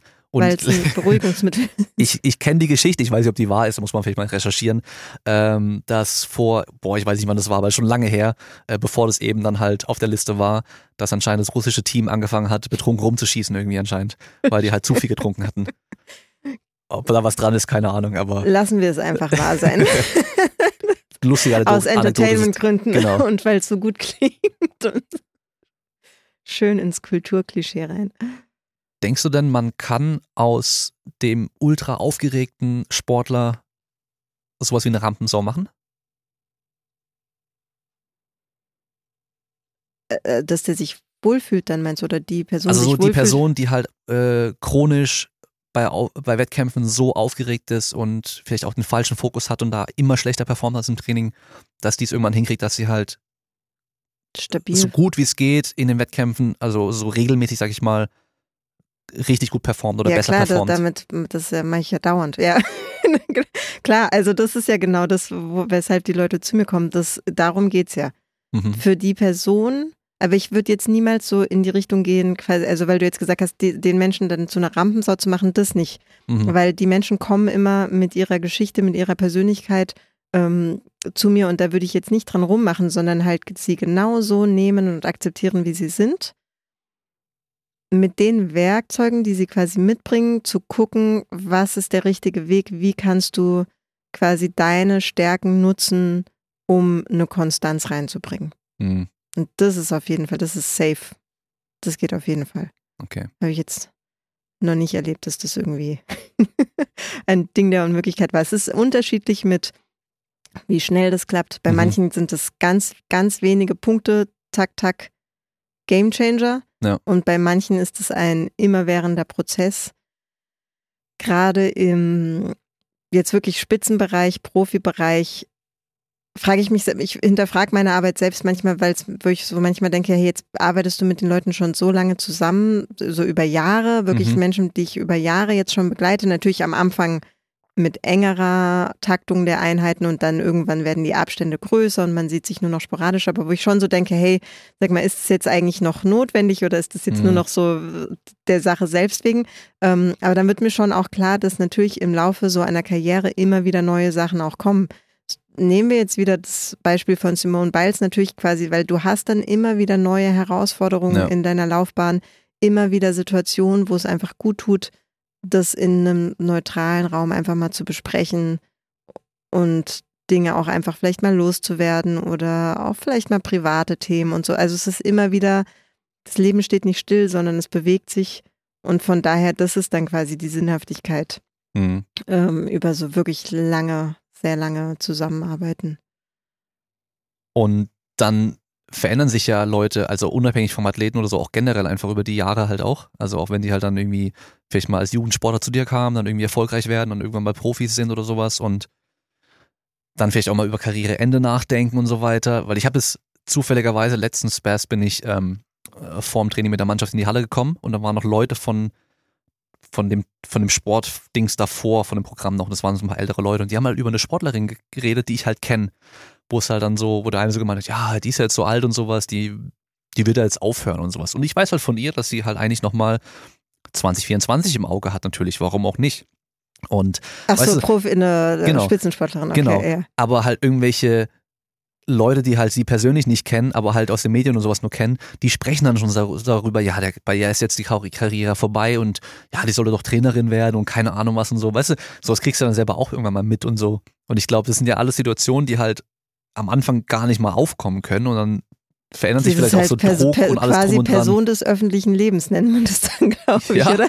ja, Dass dann Leute halt eine Meinung jetzt dann plötzlich über dich haben, weil du einfach prominent bist, im Grunde genommen, ja. Genau. Ja. Also die kannten die persönlich nicht. Nee, nee. Ja, ja, ja, ja. nee, Das nennt man ist dann halt hier aus da der Region eine Sportlerin und äh, ja, Ja. Und weißt du, so sind ja auch alle Sachen, die halt am Anfang ja gar nicht aufkommen und später kommt sowas ja dann auch mal so und dann, ja, die ist schon zu alt oder, oder die ist nicht mehr so gut wie früher und sowas. Weißt du, dann kommt dann vielleicht auch dadurch wieder mal Selbstzweifel. Und bei jedem Sport ja auch irgendwann der Punkt, da bist du nicht mehr so gut wie früher. Vielleicht reicht es noch, um vorne mit dabei zu sein, Mhm. aber du bist halt leistungstechnisch nicht mehr so ganz so gut, wie du mal warst. Und das hat jeder Sportler irgendwann mal. Irgendwann mal hast du deine Höchstleistung erreicht Kommt der Punkt, ja. und dann geht's halt irgendwann nur noch bergab. Wem sagst du das? Ja, das ist halt ähm, früher Ja. oder später oder ja, wahrscheinlich in, in so Sportarten wie Fußball und so kannst du halt viel dann über Technik und Taktik machen und, und, äh, und mit deinem Team Erfa über zusammen. Erfahrung halt auch. Das Genau. ist ja schon, das ist ja dann nochmal kommen dann die goldenen Jahre, wo man extrem viel über diese vielen Jahre an Wettkampferfahrung nochmal Genau. rausholen kann und profitieren Bist vielleicht nicht mehr ganz so schnell unterwegs wie davor, aber musst auch gar nicht mehr, weil du halt gar nicht mehr so schnell rennen Weil- musst, weil weil, du du- halt weil schon du- am richtigen Punkt Weil du stehst vorher oder so. schon weißt, wo du wann zu sein hast, wo du es wo du's früher lesen kannst als Genau. ja, da habe ich äh, ewig in meiner aktiven Karriere von, von, von gelebt. Ja. Die letzten Jahre. Und äh, dann kann ich mir halt gut vorstellen, dass es halt dann für viele Sportler halt immer noch cool ist, wenn man halt langfristig mit einer Person dann zusammenarbeiten kann in diesem psychologischen Bereich, weil halt dann einfach andere, äh, wie soll man sagen, Probleme oder Hindernisse oder so irgendwie auf, zu, Themen, auf dich zukommen. Themen halt Oder anstehen, Themen genau. vielleicht, Ja, Themen, Themen anstehen und wieder andere Dinge ähm, wichtig sind, genau. Ich frage mich schon halt manchmal, weil ich ja schon, also ich denke mal, Sportpsychologen oder MentaltrainerInnen haben ja immer auch so ein bisschen ihren eigenen Ausbildungshintergrund hinter sich, ihre eigenen Stil, Persönlichkeit, die da auch mit reingeht, wo ich mich schon auch manchmal frage, über so viele Jahre, ähm, ist es dann nicht vielleicht auch manchmal im Sinne der Athleten, da mal einen frischen Wind reinzubringen und vielleicht mal mit jemand anderem zusammenzuarbeiten? Habe ich mich manchmal schon gefragt, so Mhm. von meiner Seite aus. Ähm, hatte jetzt noch nie die Situation, dass das mal irgendwie anstand, aber ähm, stell mir die Frage halt auch schon, wenn ich mich so selbst reflektiere mit meiner Arbeit und denke dann aber immer, Aber dass wenn das läuft, es läuft, ja, das stimmt. wenn es läuft, warum das dann stimmt, ändern? Das, das ist der eine Punkt, so dieses Warum, warum wechseln, das stimmt, das, äh, die Situation hatte ich jetzt noch nicht, dass das irgendwie quasi dann nicht lief. Ähm, aber ich denke halt auch, jemanden, den du so vertraust und wo du dich öffnest und wenn der Mensch dann halt auch schon einfach viel zu dir weiß und deine Ja. Geschichte kennt und so weiter, das ist halt auch nicht so einfach Ja, ja, eben. ähm, wieder zu Also ich glaube, das ist vielleicht dann immer so die sogenannte Downside, ähm, dass ich denke, das ist für Menschen, ich glaube, das ist für die Athleten halt auch einfach nicht so normal. Ich spreche ja jeden Tag über Ängste und Mhm. Gefühle und Gedanken und was, was in mir vorgeht oder was in den Leuten vorgeht. Das ist bei mir Tag für Tag Thema. Für mich ist das komplett normal. Ja. Da quasi kaum Hemmungen über solche Themen zu sprechen. Aber gerade so für männliche Athleten oder auch einfach Sportler insgesamt ist das oft so ein ganz neues, ganz neues Ding. Also ich Mhm. habe, das ist auch wichtig für mich dann immer mal wieder so die Rückmeldung zu kriegen, wenn Leute dann zu mir sagen, jetzt ist jetzt das erste Mal, dass ich mit jemandem über meine Gefühle spreche oder so, so dieses, ne?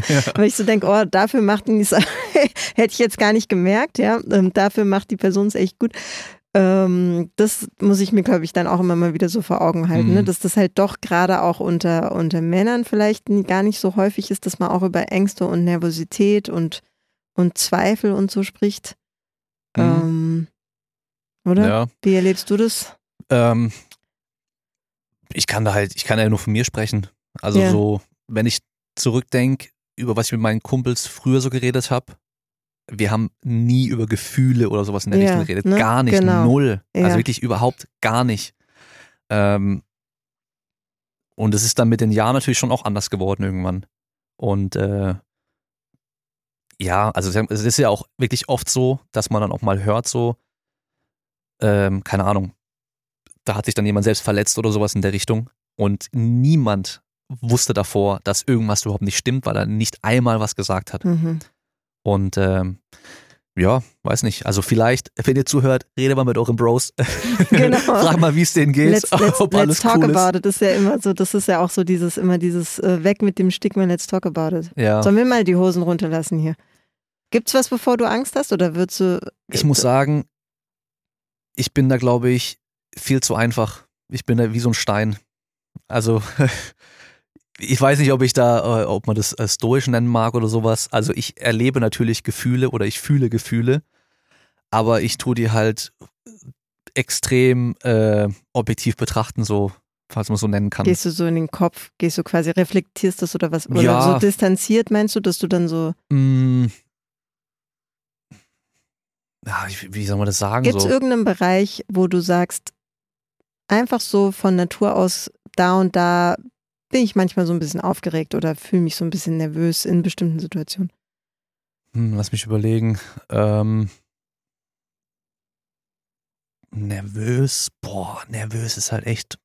Ich Muss ja nicht glaub, das- übertrieben sein, so ein bisschen halt ich glaube, so. das letzte Mal nervös war ich, als ich meinen ersten Vortrag gehalten habe. Mhm, das ist bei mir auch. Das ist so der Klassiker ja, auch. Ja, ja. Ähm, das ist, glaube ich, auch die, die größte Angst der Amerikaner zum Beispiel, ist ja Public Speaking.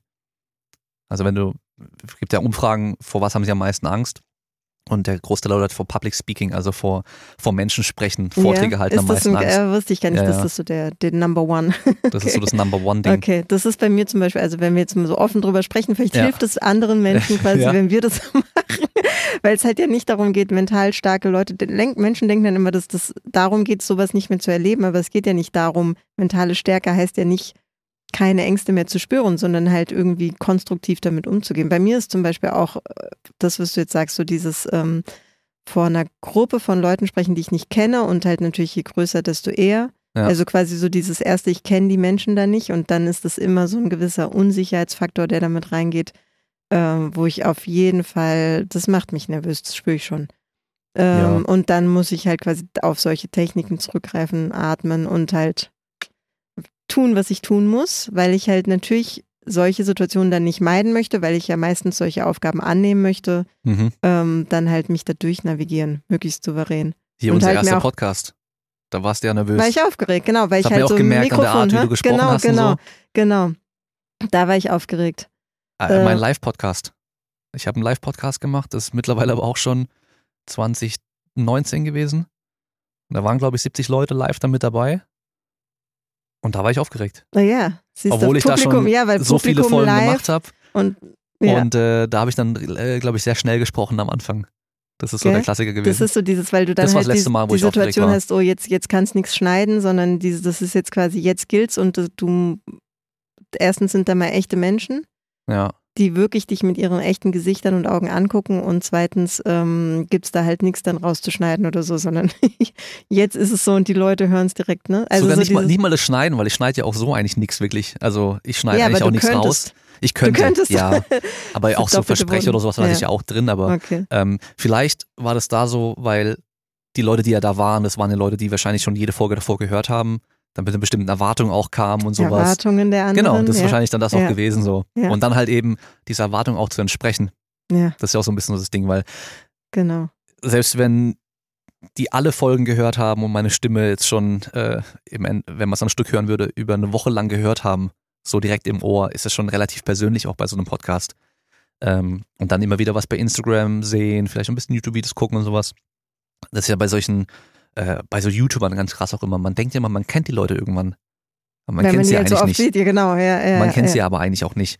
Und ähm, dann ist ja eben so, okay, dann trifft man die mal in echt und so, dann sind die dann auch in echt überhaupt so und sind die dann auch cool und keine Mhm. Ahnung was. Und dieses Gefühl, so dieses, ja, Genau. jetzt in echt die Menschen zu begegnen, das war was, ja. Und wo ich mich noch dran erinnern kann, ähm, da habe ich beim Stuttgarter Sportkongress, war das 2015 oder 2016, habe ich dann äh, einen Workshop gehalten im Endeffekt. Das war erstmal äh, Theorie und dann noch ein bisschen Praxis und ähm, das war dann auch im, im Auftrag des, also da war ich für den OSP dann dort, das heißt für den Mhm. Dann äh, nochmal nicht nur ich repräsentiere mich, sondern auch den OSP noch. Und ähm, habe dann, oh, da waren auch wieder, keine Ahnung, 50 Leute oder sowas waren es dann da in dem Mhm. Raum. Und äh, was ich davor gemacht habe, äh, war dann, weil ich habe gemerkt, ich bin jetzt echt aufgeregt, Ja. weil ich war dann schon im Raum drin, die sind alle da gesessen, haben mich angeschaut, ich habe also noch die bin, Technik froh- gemacht und froh, sowas. ich bin froh zu hören, dass du doch auch nur ein Mensch bist. ja, ja, klar. Ja, weil du vorhin so stoisch und voll reflektiert. Aber Ja, jetzt das kommen doch ein paar Beispiele. Jetzt kommen doch ein paar Beispiele. Ja, das mit dem Stoisch ist eher so mit, äh, mit irgendwie vielleicht so Wut und Traurigkeit und solchen Sachen Mhm, so. Okay. ähm, was ich jetzt wie, wie ich so Gefühle nennen würde. Ähm, aber da war es dann so, okay, dann, bevor es dann losging, dann bin ich dann nochmal aufs Klo und sowas und äh, da habe ich dann was gemacht, das habe ich, ich habe ich davor irgendwie in einem, in irgendwelchen Büchern und sowas gelesen gehabt. So, ja, dann diese, diese Winners, diese Gewinnerpose, weißt du? Wenn du dann Also einfach was da körper, stehst, körperlich quasi. aufrecht dastehen, ja, ja, nochmal so die genau. Arme hoch so Ja. und äh, ich bin krass oder ich bin cool und ich, ich kann das oder sowas in der Richtung. Das habe ich dann auch so kurz gemacht, einfach mal, weil ich habe das Ja. halt gelesen gehabt überall. Ähm, wie heißt dieser Typ da? Da gibt es doch diesen, diesen amerikanischen Motivationssprecher da. So, so ein ganz großer Typ. Ähm, Heißt der Simon irgendwas? nee, Das, äh, ähm, Frag, ich kenne kenn ihn eh nicht. Ich kenne ich kenn der macht mit Leute so tausenden von Leuten solche Dinge auch, wo Ja, dann. Äh, Chaka, P- Personality, so, ja, halt- Persönlichkeitsentwicklung. was der macht, ist, der tut zum Beispiel zehn Minuten vorher auf dem Trampolin rumspringen, weil es irgendwie Endorphine ausschüttet und keine Ahnung was. ähm, verdient einen Arsch voll Geld damit. Und auf jeden Fall habe ich das dann gemacht, habe gemerkt, okay, das hat mich dann auch so kurz nicht beruhigt, sondern Hat bestärkt. sich gut angefühlt, ja. So im Endeffekt. Mhm, ja. Aber das ist dann auch immer nur so der erste Moment, bis ich angefangen habe zu reden im Endeffekt. Und Weil dann bist du dann- drin und dann, das Ja, ist wie, weil- wie beim Wettkampf. Ja, es ist Ja. wie beim Wettkampf, dann bist du halt bei der Aufgabe. Ne? Ja. Ich weiß ja auch, was ich kann und so. Und ich habe ja auch, das ist ja auch wieder nochmal ein Punkt, ich habe auch kein Problem damit zu sagen, ich weiß was nicht. Ja. Weil ich glaube, das ist auch wieder so ein Faktor, wo viele mit einem Problem dann haben, wenn sie dann vielleicht da vor- bei einem Vortrag vorne stehen und als Experte im Endeffekt, dass ja dann auch die Erwartung da ist, okay, der weiß jetzt, wovon er spricht. Das ist, sollte ja auch der Fall sein. Aber dass dann auch Fragen kommen, auf die man vielleicht nicht vorbereitet ist. Dass man halt einfach darauf weiß, man kann halt sagen, hey, ähm, darauf habe ich direkt gerade keine Antwort, ich muss nochmal nachgucken in meinen Unterlagen vielleicht. Oder davon habe ich einfach generell keine Ahnung, ist ja auch nicht mein Fachbereich. Ja. Und wenn halt Leute aber versuchen wollen, den Experten in allen dann darzustellen, was dann da vielleicht gefragt werden kann, natürlich nochmal viel mehr Druck, weil dann musst du irgendwas aus der Nase ziehen und das ist halt auch nicht gut. Ja, das ist natürlich dieses Ja. Thema Mindset und Umgang mit, mit eigenen Fehlern und. Aber und das damals war halt echt auch so der erste Vortrag. Ja. Also der erste große Genau. Vortrag so in dem Das Ding. ist ganz häufig so dieses, dass das neue erste Sachen, das ist so auch so ein, sage ich mal, Gehirngrundprinzip für alle Menschen eigentlich, dass Sachen, die neu sind und zum ersten Mal normalerweise Nervosität verursachen. Ungewohnte Weil's- Situation. Weil, genau, weil, weil das Man Gehirn, weiß nicht, was dabei das, passiert. das Gehirn liebt Vorhersehbarkeit. Mhm. Ähm, mit Vorhersehbarkeit fühlt es sich sicher. Und in dem Moment, wo was zum ersten Mal ist, sagt das Gehirn automatisch, oh, ich bin ein bisschen aufgeregt, was passiert da, was, wie wird das sein? Ähm, und das kannst du jetzt bei so Situationen, Vortragssituationen genauso für Wettkampfsituationen nehmen. Immer wenn quasi, wenn ich ja. so das erste Mal wieder ein cool, das sind ja auch immer Etappen, die man sich da erarbeitet, wenn man die Leiter, Erfolgsleiter ja. hochklettert. Jetzt nicht nur im nächsten Dorf mit ja. 20 Zuschauern, was irgendwie deine, deine, deine Eltern sind genau, und vielleicht die Eltern von den anderen, halt, sondern genau, nächste Bühne und in so weiter. Halle und das ist mit genau 5000 Leuten. eins zu eins übertragbar. Das ist eine komplett normale, natürliche Reaktion, darauf mit einer, mit einer gewissen Aufregung zu reagieren. Und was ich da gerne mache, ist diese sogenannte Technik des Reframings. Also ich mhm. nehme quasi diese, diese Situation, die Nervosität, die sich ja eigentlich erstmal unangenehm anfühlt und die man eigentlich so weghaben möchte, ja, weil es ja. halt schon eine unangenehme Spannung ist und man fühlt sich nicht so gut dabei. Und dann versuche ich das für mich zu reframen, indem ich sage, das ist mein Pokal. Dass ich mich jetzt so fühlen darf, ist der Lohn für die harte Arbeit, die ich investiert habe. Also ja. quasi so das nächste Level. Dieser Vortrag, den du jetzt da halten durftest für den OSP vor 50 Leuten, das war quasi dieses Gefühl, ist der Pokal, der Preis, den du dir verdient hast, dafür, dass du so hart dafür gearbeitet hast. Das mhm. hilft mir, so von der Herangehensweise, so dieses Yes, so ein bisschen das mit einer anderen Sichtweise heranzugehen. Schön, dass ich mir mal wieder was erarbeitet habe, wo ich mich so fühlen darf. Ja. Das ist die nächste, nächste Erfolgsstufe. Das finde ich. Den ähm, Gedanken hatte ich genauso eigentlich auch, weil ähm, nicht jeder hatte die Chance, irgendwie alles da zu machen, was mhm, vielleicht an, äh, genau. jemand mal so macht oder sowas. Und ähm, von daher soll, ist es ja auch geil und überhaupt mal wieder nervös sein zu können. Weil genau, man in so einer so Situation dieses, ist. Ich dann, genau. Und ich halt nicht ja. einfach jeden Tag genau das Gleiche mache, was halt immer so langweilig ist, sondern ich habe hab halt die Chance, wieder was Neues zu machen und ähm, eben was vielleicht Größeres in dem Fall dann zu machen auch. Ähm, wenn man es ja ein paar Mal gemacht hat, wird es ja auch nicht mehr so, ist es auch nicht mehr so aufregend. Genau, dann ist, ist es wieder, dann ist wieder normal. Dann hat man wieder die, dann weiß das erste Mal vor wieder, Studenten war ja. ich dann auch wieder aufgeregt, genau.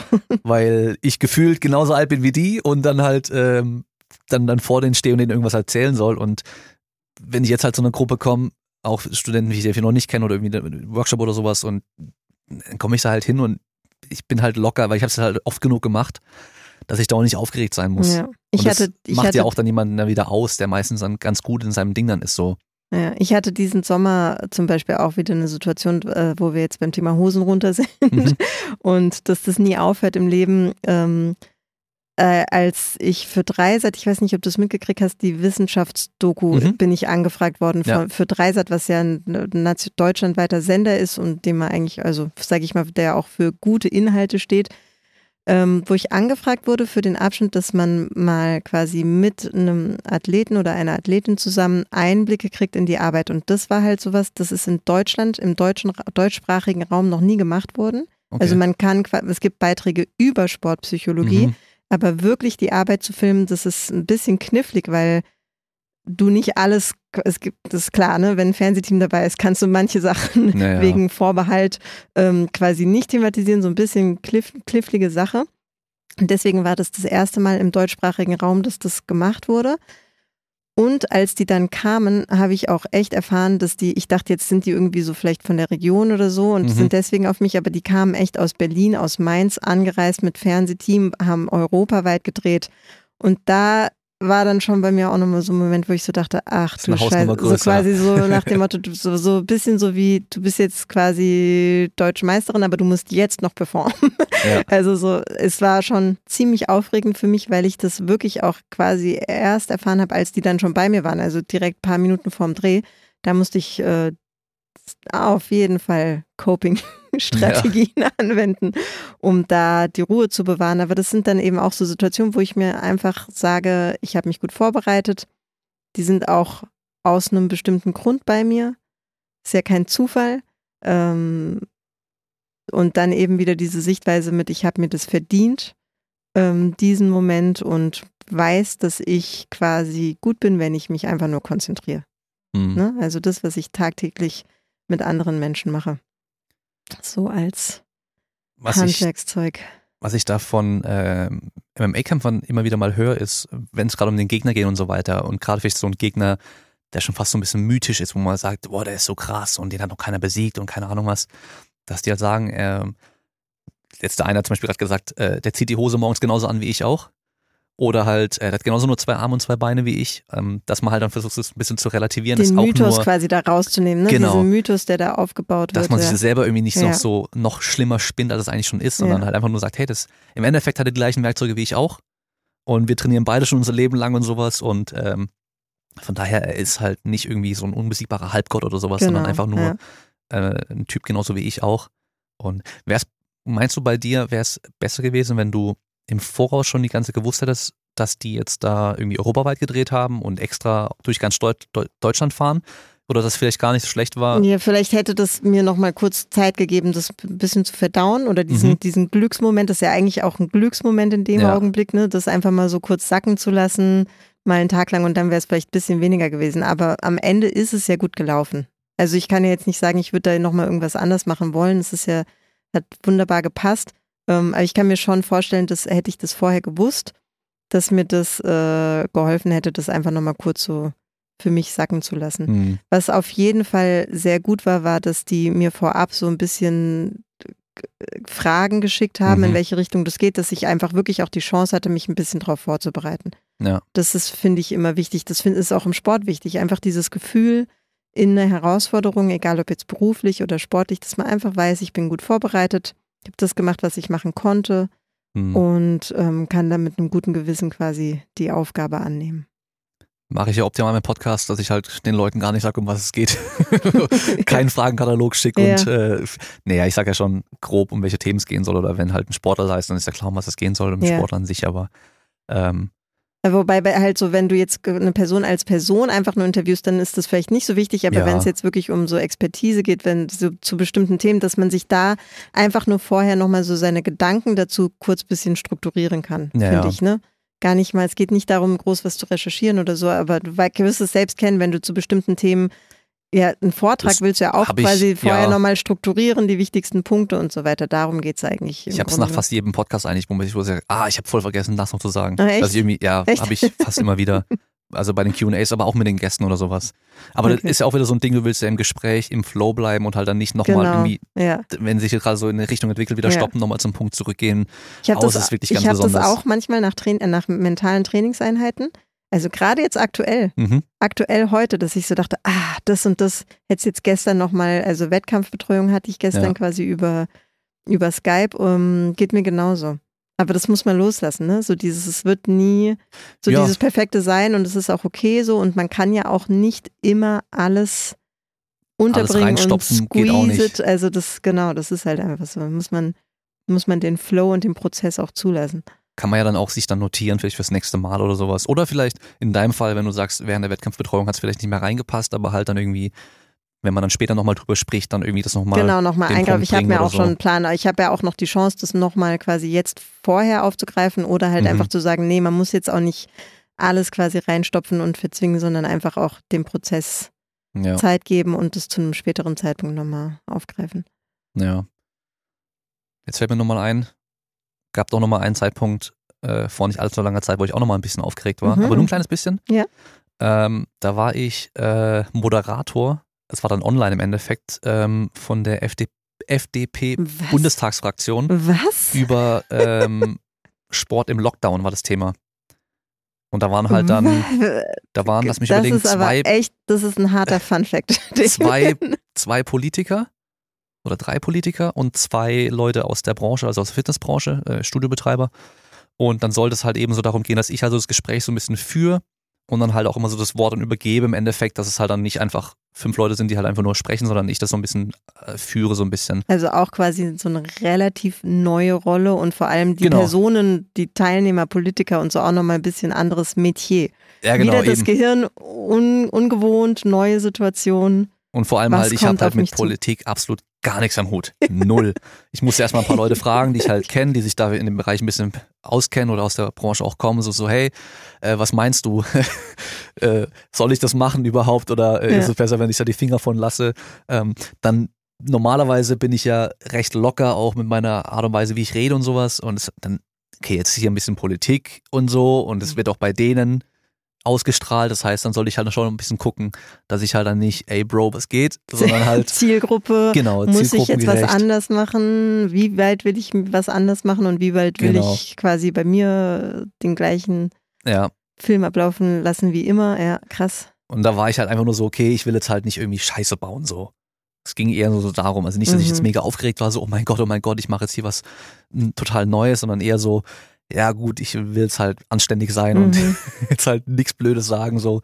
Ähm, ja, aber ich glaube, ähm, das ist ja auch wie so, so ein Kompliment. Ähm, das habe ich letztes Mal bei, einem, bei zwei Comedians gehört, die ich halt gerne im Podcast anhöre von denen, wo der eine zum anderen gesagt hat, dass er einer der wenig, wenigen Menschen ist, die er kennt, wo er genau weiß, dass wenn, selbst wenn er den Präsidenten treffen würde, wäre er genau gleich. Weißt du? Und würde sich nicht verstellen.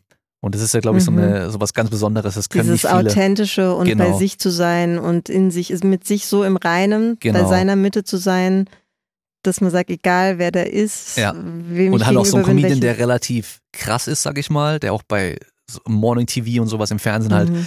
übelst das Zeug bringt. Und der würde wahrscheinlich halt auch beim, wenn es Donald Trump damals gewesen wäre, als Präsident, halt auch irgendwie in den Bauch pieksen und sagen, Fatty, Fatty, weißt du so. Also ja. so einer, der richtig so richtiger Chaot ist so. Und wenn du mal so weit bist, glaube ich, dann ist wahrscheinlich halt auch echt nichts mehr so wirklich so, wo du sagst, so, boah, ich bin so extrem aufgeregt mhm. oder nervös, weil was soll schon passieren? Weil du quasi also, in dir ruhst, ne? Und ja. bei dir bist, ja.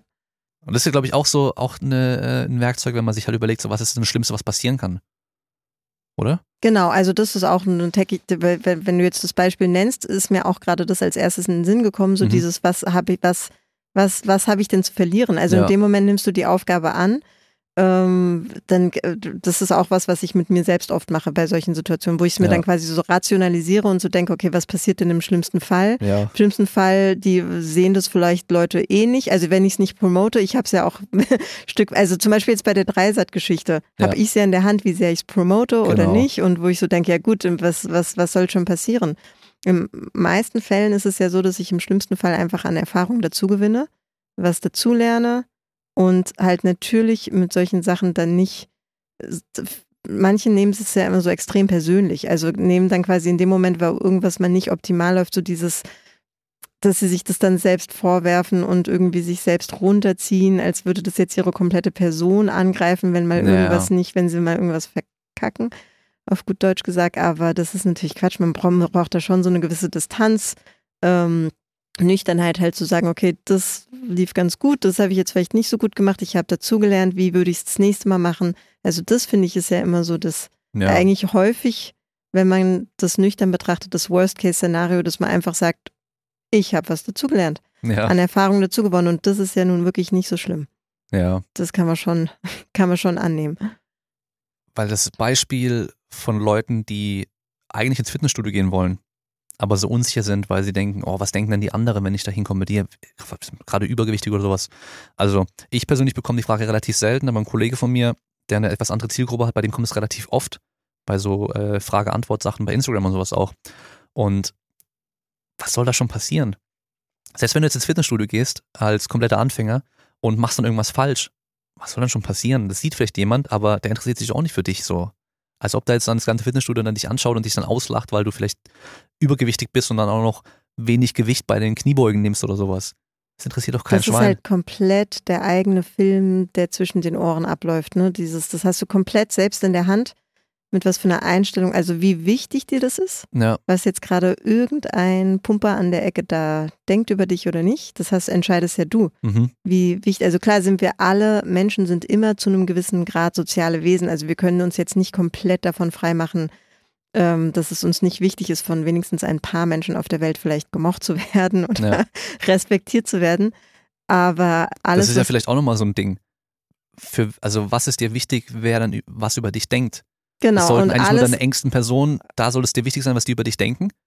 Gehst du dann nach Hause und weißt, okay, wenn ich jetzt irgendwie das und das mache, dann denken meine Frau oder mein, mein Mann oder meine Freundin oder, oder mein Sohn, die denken dann irgendwas Schlechtes über mich. Oder ähm, wenn ich jetzt hier verkacke, denken die dann schlecht über mich? Nee, natürlich nicht.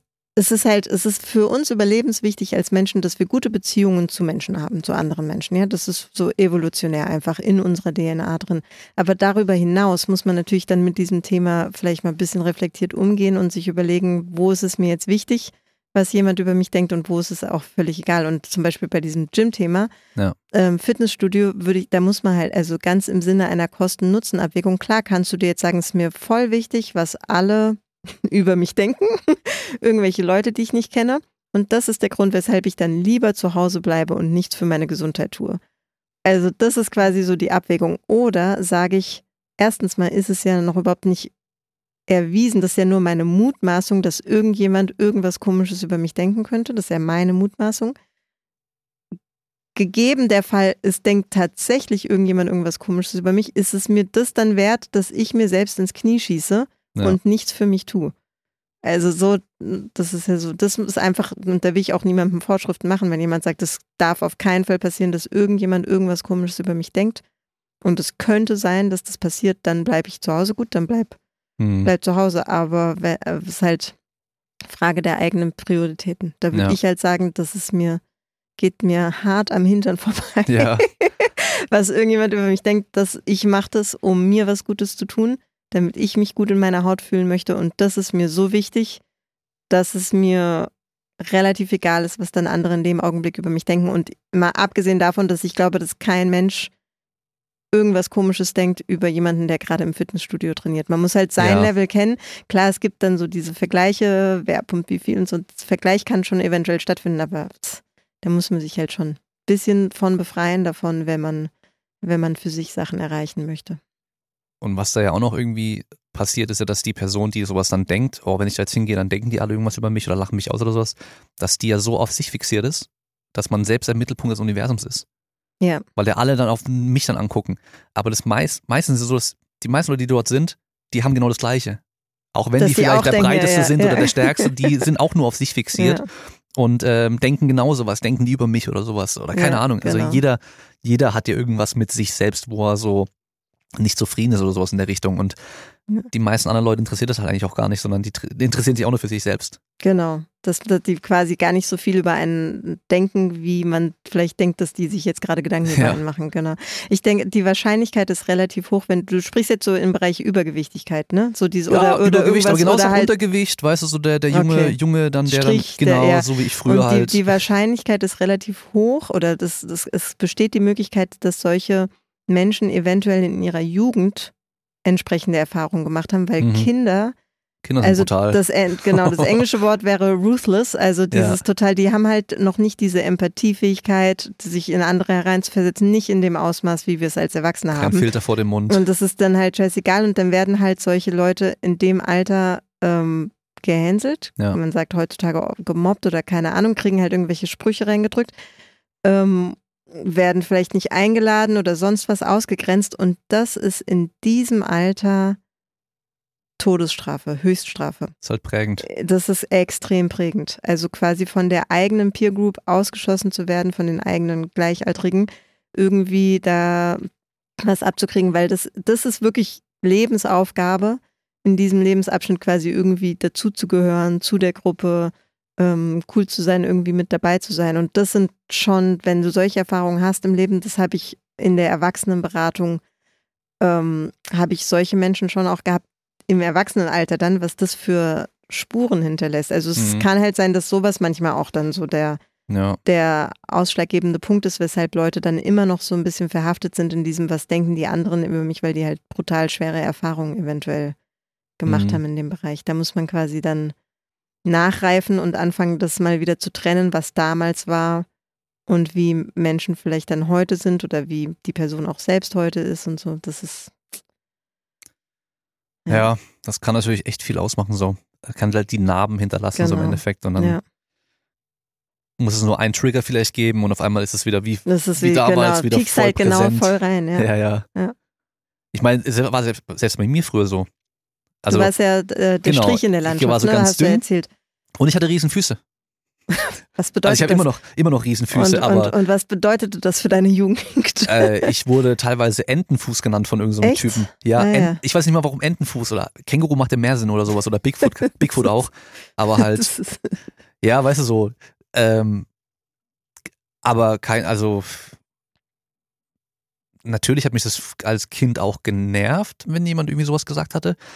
Aber ich war halt relativ gut darin, halt direkt Kontra zu geben. So. mhm. Und vielleicht auch dann anerkannt genug oder hattest deine Freunde oder? Ja, klar, ich hatte meine Freunde und Ja, sowas. eben, und halt- ähm, ich hatte ja auch schon Sport immer in irgendeiner Form. Und äh, ich konnte mich auch verteidigen, also irgendwie durchs Judo und sowas, was ich gemacht habe und sowas auch. Ähm, ich glaube, das ist halt schon auch wichtig, dass man halt vielleicht irgendwie eine Sache hat, in der man vielleicht auch gut ist einfach. Mhm. Oder Dass du dein inneres Standing auch schon so ein bisschen Genau, hattest so, ne? und dann damit besser umgehen konntest. Weil das ist ja, ist ja so, so dieses Klischee, wenn du dir diese Teenie-Filme anschaust in den USA, weißt du, so mit ähm, äh, an dem einen Tisch hocken jetzt die, die coolen, die Nerds. Äh, genau, hocken so die coolen Footballer, dann am anderen hocken die Cheerleader, dann hocken da die Nerds und sowas. Aber innerhalb der Gruppe gibt es ja genauso nochmal so ein Ranking. Das heißt, es gibt halt den Nerd, der halt der Coole bei den Nerds ist, der halt irgendwie äh, richtig krass äh, Dungeons and Dragons spielen kann oder keine Ahnung was. Dann gibt's äh, die, die schönste Cheerleaderin, ähm, von außen betrachtet irgendwie eine andere, andere Gruppe würde sagen, boah, ich würde so gerne irgendwie da, egal welche von denen sein. Und bei denen gibt's genauso ein Ranking aber auch. Und bei den Footballern ist ja genau das Gleiche. Dann gibt's halt einen Quarterback, der dann vielleicht da bei denen der coolste ist. Und dann gibt's halt aber irgendwie einen anderen, der halt von denen immer gehänselt wird. Aber er ist trotzdem mit dabei. Ja. Aber selbst der guckt halt bei den, auf den Nerdtisch und ähm, lacht über die alle so. Das heißt, man muss halt irgendwie nur für sich sein Ding irgendwo finden. so. Ja. Und, äh, und dann aber vielleicht auch, das war nämlich das, was, was du vorhin noch gesagt hattest, ähm, mit diesem Worst Case und so weiter, ähm, dass man sich halt vielleicht nicht nur über seinen Sport in dem Fall jetzt auch definiert, also den Wert, seinen eigenen Wert nur an seinen Leistungen irgendwie festmacht. Weil das macht es ja im Endeffekt nicht aus. Ob ich jetzt äh, auf den Wettkampf fahre und 500 Kilo total mache oder 600 oder 700 oder 800, ändert ja nichts daran, ob ich ein guter Mensch bin oder nicht. Das ist ein äh, häufiges Thema bei mir auch Ja. in der Praxis. Dieses, das mal wieder klar zu machen, das liegt einfach daran, dass Spitzensportler ja so extrem viel Zeit da rein investieren, so viel Mühe, so viel Schweiß, Blut und Tränen und dann auch über so einen langen Zeitraum ihres Lebens, die meisten ja schon seit ihrer Kindheit, wirklich frühe Kindheit. Und dann ist es klar, dass das irgendwann mal so integriert wird in das Selbstbild. Und dann ist es nicht mehr, dann, dann bist du quasi Damien, der Powerlifter zum Beispiel. Ja? Ja. Also das ist dann quasi, und das, das ähm, wieder auseinanderzukriegen und dann einen Blick dafür zu kriegen, dass die Menschen mehr sind als nur das und auch immer mehr sein werden, das ist ein ganz wichtiger Punkt. Gerade wenn du, wenn es auch so Richtung Karriereende geht oder halt vor allem auch solche Drucksituationen wie zum Beispiel Olympische Spiele oder ein bestimmter Mhm. Wettkampf, wo es jetzt echt drauf ankommt, zu sagen, hey, ja, das ist wichtig. Ja, du hast viel rein investiert. Aber du bist viel mehr als das. Viel mehr als nur deine Leistung. Ja. Ja. Ich habe das auch ein bisschen gesehen äh, mit den ganzen Lockdowns, weil ja so viele sich halt zum Beispiel darüber, gehst du auf Instagram und guckst das Profil an von manchen Leuten und dann steht dann irgendwie schon Fit oder Fitness im Namen mit drin, also in dem Ad Damien Fitness oder sowas, ja. Das heißt, ich bin halt der, der sich nur ja. genau, über Fitness identifiziert und ich bin halt der, der mal ins Fitnessstudio geht und so weiter und auf einmal kann kannst nicht mehr ins Fitnessstudio. Und ähm, Genau, und auf einmal ist halt so ein großer Teil von dir auf einmal nicht mehr da oder kann nicht mehr durchgeführt werden und so weiter. Und da hast du echt auch so ein bisschen gemerkt, dass manche da richtig, richtig, Schwierigkeiten damit Mhm. hatten. Und was man auch gemerkt hat, ist halt, dass ähm, es für viele halt gar nicht darum geht, ich mache jetzt einfach nur Sport und bewege mich, sondern es war halt für die wirklich so, ich mache jetzt halt Fitness genau das im Fitnessstudio. Weil zu Hause trainieren ist halt irgendwie nicht das Gleiche. Auch mit Gummibändern trainieren und äh, draußen Ist im das Wald. Gleiche, vielleicht macht es manchen weniger Spaß. Genau, es macht dann in dem halt, Fall vielleicht auch ja, einfach keinen ja, Spaß. Ja. Und äh, Ja. ja. also das ist schon, war glaube ich auch für viele sehr, sehr schwierig, die Zeit.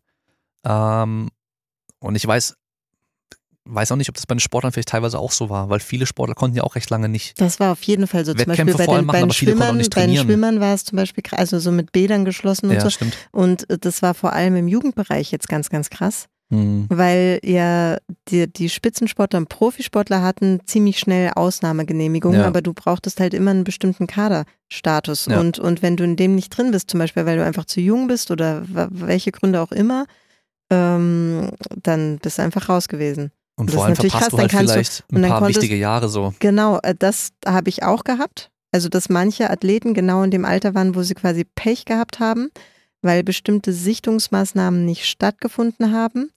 Und als die dann wieder stattgefunden haben, dann mussten sie quasi schon gegen Jüngere konkurrieren und Jünger hat in dem Fall dann quasi den älteren Jahrgang geschlagen. Also wenn jemand gleich gut ist, Ja, wenn zwei Leute gleich gut sind, nehmen sie halt dann den Jüngeren. ja, hatte nochmal dann vielleicht Weil ein der quasi Zeit dann so, so, so. also, also richtig, richtig schwierige Situationen habe ich da echt mitgekriegt. Und halt wirklich halt ähm, Jugendliche, die ewig lang dann ihren Sport nicht ausüben konnten, keinen Wettkampfbetrieb hatten. Gerade eben halt Schwimmsport zum Beispiel, wo die Bäder dann ewig zu hatten und ähm, wo man dann halt auch nur über so und so lang wirklich motivational bei der Stange bleiben kann, sich mit irgendwas anderem zu beschäftigen, um fit zu bleiben. Und dann verstehe ich auch, wenn dann einfach das angesagt ist, was anderes zu machen. Also wirklich was ganz anderes Ja. und sich mit dem Sport gar nicht mehr so sehr zu beschäftigen, weil kannst du halt auch nicht verzwingen, ne? Wenn es halt keinen Spaß macht. Das waren schon, das waren, ich fand es gerade im Jugendbereich richtig schwierig. Hm. Vor allem, wenn halt in dem Jugendbereich, Kinder- und Jugendbereich dann schon teilweise so früh ja spezialisiert wird und die Kinder halt dann jeden Tag Training haben. Die gehen dann zur Schule, gehen dann danach nur noch Training und äh, Wochenende mehr Wettkampf und so. Und dann auch gar keine Zeit mehr bleibt für andere richtige Hobbys und so weiter. Und auf einmal ist das weg.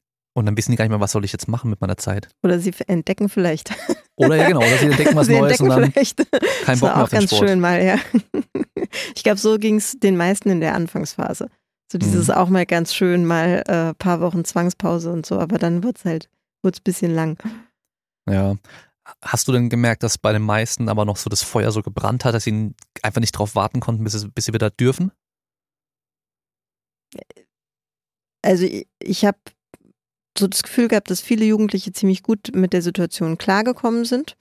Ähm, ziemlich vernünftig auch. Ich glaube, das haben so Leistungssportler oft an sich, dass die gut unterwegs sind in vielen Bereichen ihres Lebens. Die haben das dann halt einfach wirklich so dieses, ich finde es auch schön, dann mal mit Freunden was zu machen oder so.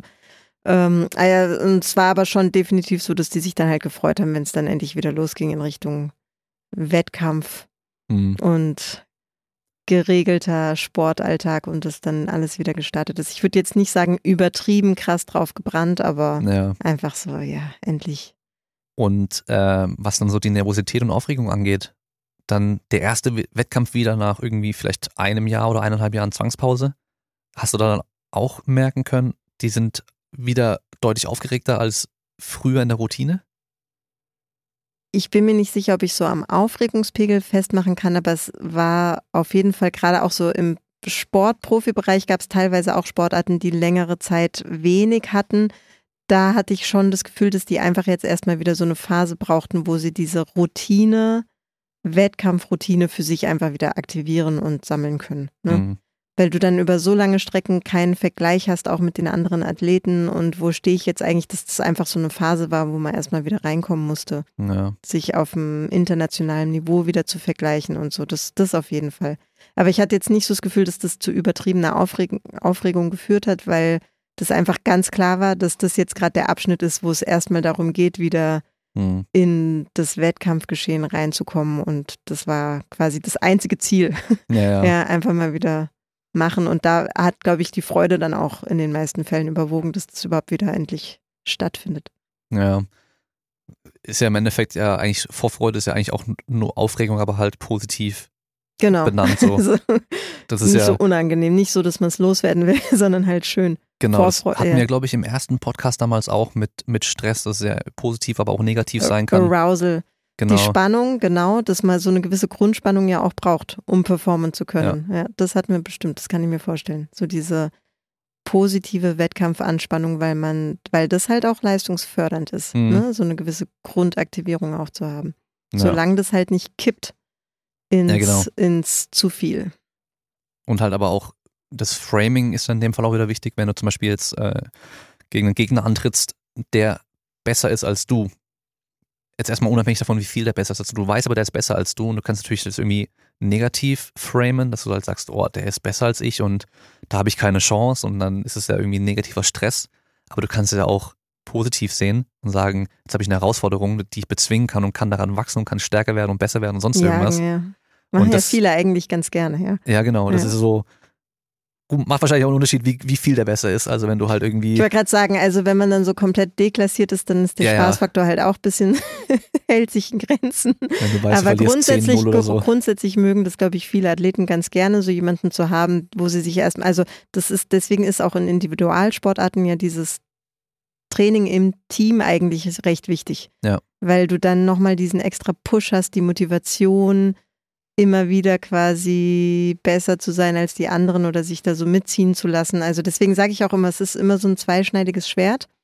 Konkurrenzsituation bei Individualsportarten, weil die ja schon miteinander auch konkurrieren Ja. und das auch so ein bisschen stressig ist, quasi besser sein zu wollen oder zu müssen als die anderen für Nominierungen und so weiter. Aber gleichzeitig versuche ich da auch immer wieder so den Blick drauf zu wenden. Ja, stell mal vor, du hättest jetzt dieses Team nicht Mhm. ja, das Training wäre ganz anders. Also du brauchst die anderen auch, ne? Das ist auch immer wieder so dieser positive Aspekt, abgesehen davon, dass es halt eigentlich den meisten Spaß macht, ja, mit klar. anderen halt einfach auch zu trainieren. Du bist ja eher so ein Eigen, Eigenpumper. Aber heute werde ich mit Kumpel noch trainieren. Ah, Also ja? von daher. okay, also ab hin und und zu. wieder, Ja, ja. okay. Ja, aber zum Beispiel Tricken ähm, immer in der ne? Gruppe In der ist viel Gruppe, geiler, macht ja, viel mehr genau, Bock. genau, Weil alleine ist so, okay, dann machst du Ja. halt und dann, dann musst du auch immer wieder warten dazwischen. Es ist wie wenn du einen Sprint machst oder sowas. Du kannst ja nicht sprinten und gleich wieder sprinten und wieder sprinten, Ja, sondern ja.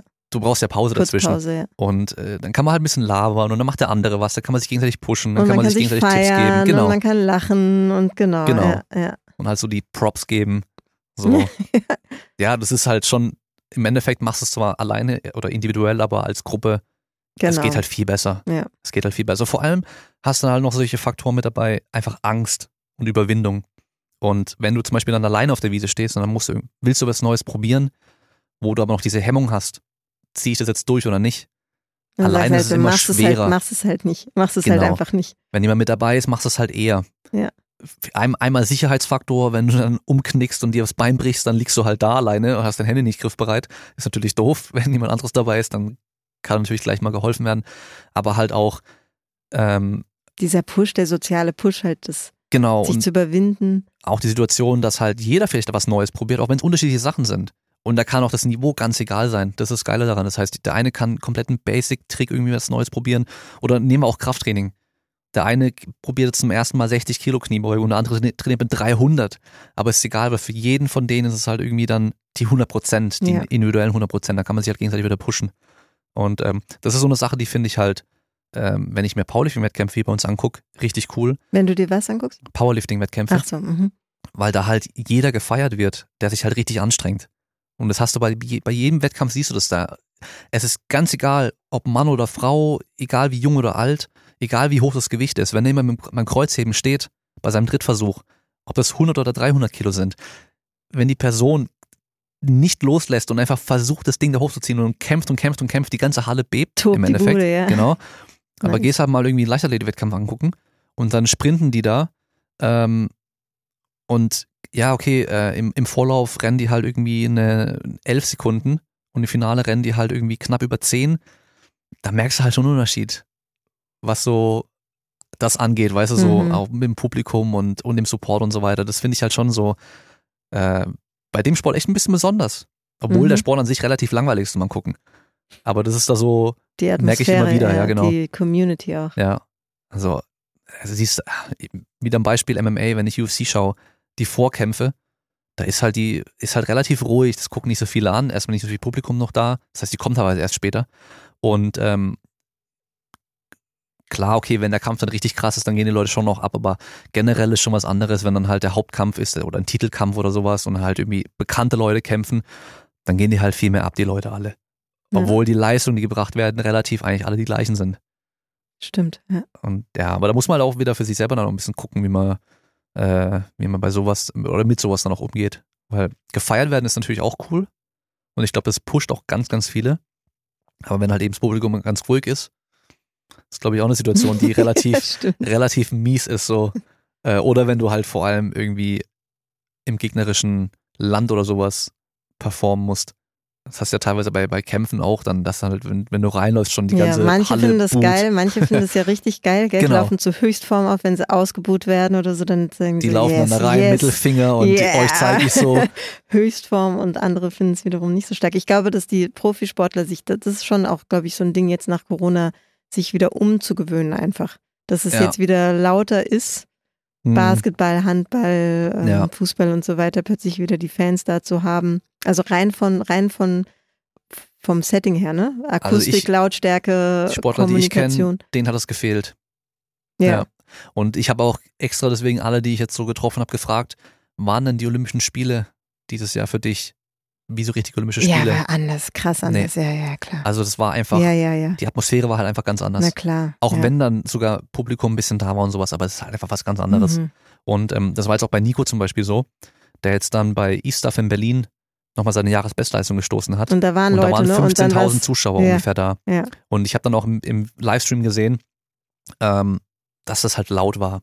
Da war, das war laut und die haben alle angefeuert, egal wer. Die hatten, die haben alle angefeuert und es hat, glaube ich, echt vielen gefehlt, ja. weil halt einfach, ja, Dafür macht man es doch. Also ich meine, auch, das ist auch ein schon, Teil davon, schon ja. halt, ne? Das, das, also so in dem Maße meine ich jetzt, wenn du Spitzensport machst, machst es zu einem gewissen Anteil am Umfang vielleicht rein aus der Freude, aber das, was dann wirklich an Training dahinter steckt, Ja. Tag für Tag in der Intensität, das ist natürlich schon echt, um, um solche Momente dann zu haben. Ich glaube, vor allem so lange würden es viele nicht machen. Wenn, Genau, ja. wenn jeder Wettkampf in einer leeren Halle wäre, ohne Zuschauer. Ja. Das ist schon, ja.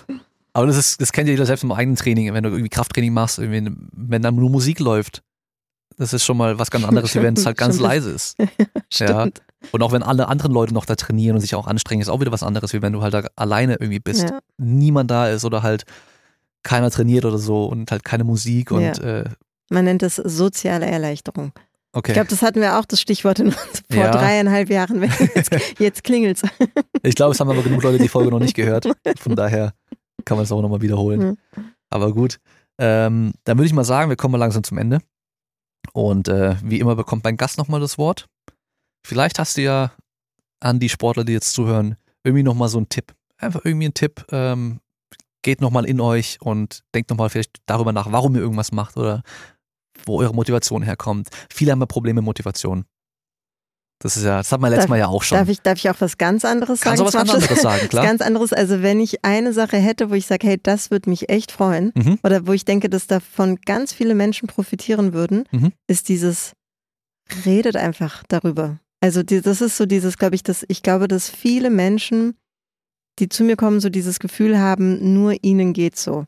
Zum Beispiel mit diesen G Gedanken und sich Sorgen machen, wer da jetzt gegen wen sie antreten, Zweifel, Zweifel an sich selbst, können sie das schaffen und so weiter, egal auf welchem Niveau. Es ist echt egal, ob jetzt Weltspitze oder Kreisklasse, das sind genau die gleichen Themen. Ich merke, dass die Leute zu mir kommen und irgendwie so das Gefühl haben, es gibt nicht so viele, denen es so geht. Und da wäre mein größter Wunsch, wo ich denke, das wäre so cool, wenn Menschen einfach anfangen, das zu normalisieren, da ab und zu das einfach mal zu benennen, auszusprechen, dann merkt man halt, ey, wir sitzen alle im gleichen Boot. Es geht uns allen so, jeder hat irgendwie mal so einen Tag, wo es irgendwie ähm, nicht ganz so rund läuft oder so, einfach drüber sprechen, Mund aufmachen, normalisieren. Das wäre Mhm. so mein, mein Wunsch oder mein, äh, mein Tipp. Ja. Ich glaube, auch gerade durch Social Media und sowas, ähm, dadurch, dass man mittlerweile mehr von den Sportlern auch so als Personen mitbekommt und so insgesamt, vor allem jetzt auch die letzten Jahre ist es schon so ein bisschen mehr Thema geworden, so generell so diese mentale Gesundheit auch und sowas. Ähm, aber wenn man halt an früher zurückdenkt, da hast du ja von den ganzen Sportlern nichts mitbekommen. Null. Du hast ja vom Training nie was gesehen, du hast dann nur die Wettkämpfe gesehen, dann kurz Interview danach und sowas. Und dann wurden die auch nur interviewt, wenn sie ja gewonnen haben und so. Das heißt, die waren ja immer nur super erleichtert und sowas. Wir haben ja nicht drüber gesprochen, wie scheiße alles lief, weil es läuft halt oftmals auch nicht gut, muss man auch einfach sagen. Und ähm, ich verfolge halt MMA, das heißt, deswegen kann ich halt immer viel dazu sagen. So, ähm, da wird immer mehr, es kommt immer mehr, merkt man so, dass Leute darüber sprechen so. Also auch wie Leute, Kämpfer, die halt irgendwie gehypt waren ohne Ende und dann halt auf einmal vier Kämpfe nacheinander verlieren und halt auch schon sagen, sie haben auch selber schon ja nicht mehr dran geglaubt und sowas und ähm, Ich hatte das Gefühl, bei den letzten Olympischen Spielen war das so, äh, ich, vielleicht war das meine Brille, meine Wahrnehmungsbrille, aber wurde extrem viel, immer wieder diese mentalen Aspekte, jetzt nicht unbedingt so sportpsychologisch benannt, aber so ganz viel in Interviews, Ja. dieses der Kopf mental war dieses Mhm. Thema, hat viel mental gearbeitet und so weiter, extrem Ja. äh, in den Vordergrund gerückt. Aber jetzt ist schon mehr als nur ein Schlusswort. Ja. Und halt noch das eine Beispiel, GSP, für mich immer noch der beste Kämpfer aller Zeiten im MMA. The Goat, ähm, der hat halt auch ganz offen gesagt, er hat vor jedem Kampf Angst gehabt. Vor Mhm. jedem Kampf war er aufgeregt und hatte immer richtig, richtig Angst. Ja. Und ähm, wenn man dann halt mal hört, dass so, der, so die Besten der Welt es halt auch mal sagen, Ja. dann, dann merkt man halt auch, hey, das sind auch ganz normale Menschen nur. Das sind auch ganz Das, normale das Menschen. hilft extrem. Genau. Hilft extrem, das von so Vorbildern zu hören und vor allem auch zu verstehen, dass das an der guten Performance nichts geändert hat. Ja? Ja. Also, dass das einfach auch dazugehören darf. Und es halt einfach ganz normal ist und Ja. es auch nie weggehen wird wahrscheinlich. Und man, es kommt halt darauf an, wie du damit umgehst und Ja. was du daran, daraus dann machst im Endeffekt. Ja. Aber cool, dann äh, sind wir am Ende für heute. Ich danke dir dann für deine Zeit. Ich danke für das schöne Gespräch. War wieder äh, sehr informativ und sehr spannend. Und ähm, wer zu den ganzen Themen noch äh, Interesse und Fragen hat, kann ja mal bei dir auf Instagram auch vorbeigucken. Genau. Du hast jetzt auch mal mehr Inhalte auch gebracht. Und äh, sonst natürlich, wer interessiert ist als Sportler für eine Betreuung Mentaltraining Stuttgart googeln, da findet man mich auf jeden Fall. und natürlich auch online möglich mittlerweile alles, gell? Oder vieles. Genau, äh, genau. Ja, also persönlich kennenlernen ist mir schon bevorzugt, weil ähm, das einfach wichtig ist, eine gute Beziehung zueinander zu haben, dass das zwischenmenschlich passt, aber klar, äh, online passiert auch viel. Ja. Und dann an alle Zuhörer, wir hören uns wieder beim nächsten Mal und bis dahin bleibt stark. Ciao. Tschüss.